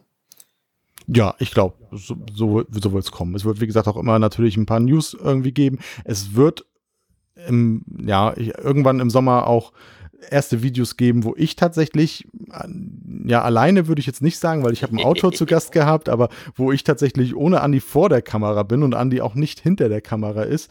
Ja, ähm, wir, wir, wir schauen mal, wie das wird. Beim Ton gab es so ein paar technische Schwierigkeiten, sag ich mal, aber insgesamt sind das, glaube ich, schon so ein paar runde Sachen geworden, auf die ihr euch freuen könnt. Seid also gespannt und erschreckt nicht, wenn ihr mich dann tatsächlich irgendwann mal alleine vor der Kamera seht. Oder als einziger Klickenabendler zumindest. Siehst du, ich habe schlechten Ton im Moment bei den Podcasts, du aktuell bei den Videoaufnahmen, ist doch auch irgendwie nett. Da schließt sich auf jeden Fall der Kreis. Ja, sonst hast du es gesagt, die Neuheiten werden wir hauptsächlich über Podcasts machen. Das ist einfach auch der Entfernung geboten und dass eben äh, wahrscheinlich ja auch nicht allzu viele Presseevents und erst recht nicht in Präsenz bei Verlagen irgendwie stattfinden werden. Deswegen werden wir da viel auf Podcast ausweichen. Und dann freuen wir uns auf das Jahreshighlight, was dann hoffentlich auch so klappen wird im Oktober mit Essen. Also dann nicht in Essen, aber dann bei euch. Ja, die Planung für nächstes Jahr sieht dann wieder anders da aus. Wir hoffen, das geht dann auch. Ne? Werden wir dann ja sehen. Das wird dann sehr spannend, was nächstes Jahr eigentlich so alles anbelangt. Aber ich denke, wenn alles gut geht, werden wir nächstes Jahr dann sicherlich auch Videos wieder vor Ort bei Events aufnehmen mit Autoren, mit echten Menschen, die nicht Klickenabendler sind. Und ähm, mit dem Matthias dann oder mit der Niki werden wir dann wieder auf einzelnen Events sein, ist so geplant. Und äh, wahrscheinlich auch endlich, dass äh, nach einem Jahr Pause unser Mallorca-Event dann wieder stattfindet. Wir sind gespannt. Und ja, genau, dieses Jahr gehe ich davon aus, dass wir noch zu vielen Events eingeladen werden. Aber halt dann nur in digitaler Form. Und da ist es meistens nicht so spannend, das komplett durchzustreamen, wenn es technologisch teilweise überhaupt möglich ist. Ähm, wir gucken mal, wie wir das tun, aber das werden wir sicherlich auch machen. Ähm, und wenn wir da was streamen oder zeigen, dann dürfte wahrscheinlich wegen dem kurzen Weg die Niki vor Ort sein. Ähm, wir können uns ja nicht immer den Matthias herwünschen, der immer eine sechs Stunden Anreise hat. Aber für Essen ähm, lohnt sich das, glaube ich, für ihn dann. Ja, auf jeden Fall. Das möchte ich nicht missen. Und da drücke ich alle Daumen und noch zusätzliche, die ich mir irgendwie wünsche, dass das dann auch so klappt, wie wir uns das vorgenommen haben. Ansonsten wünsche ich dir einen schönen Urlaub, wenn wir uns dazwischendurch nicht hören sollten.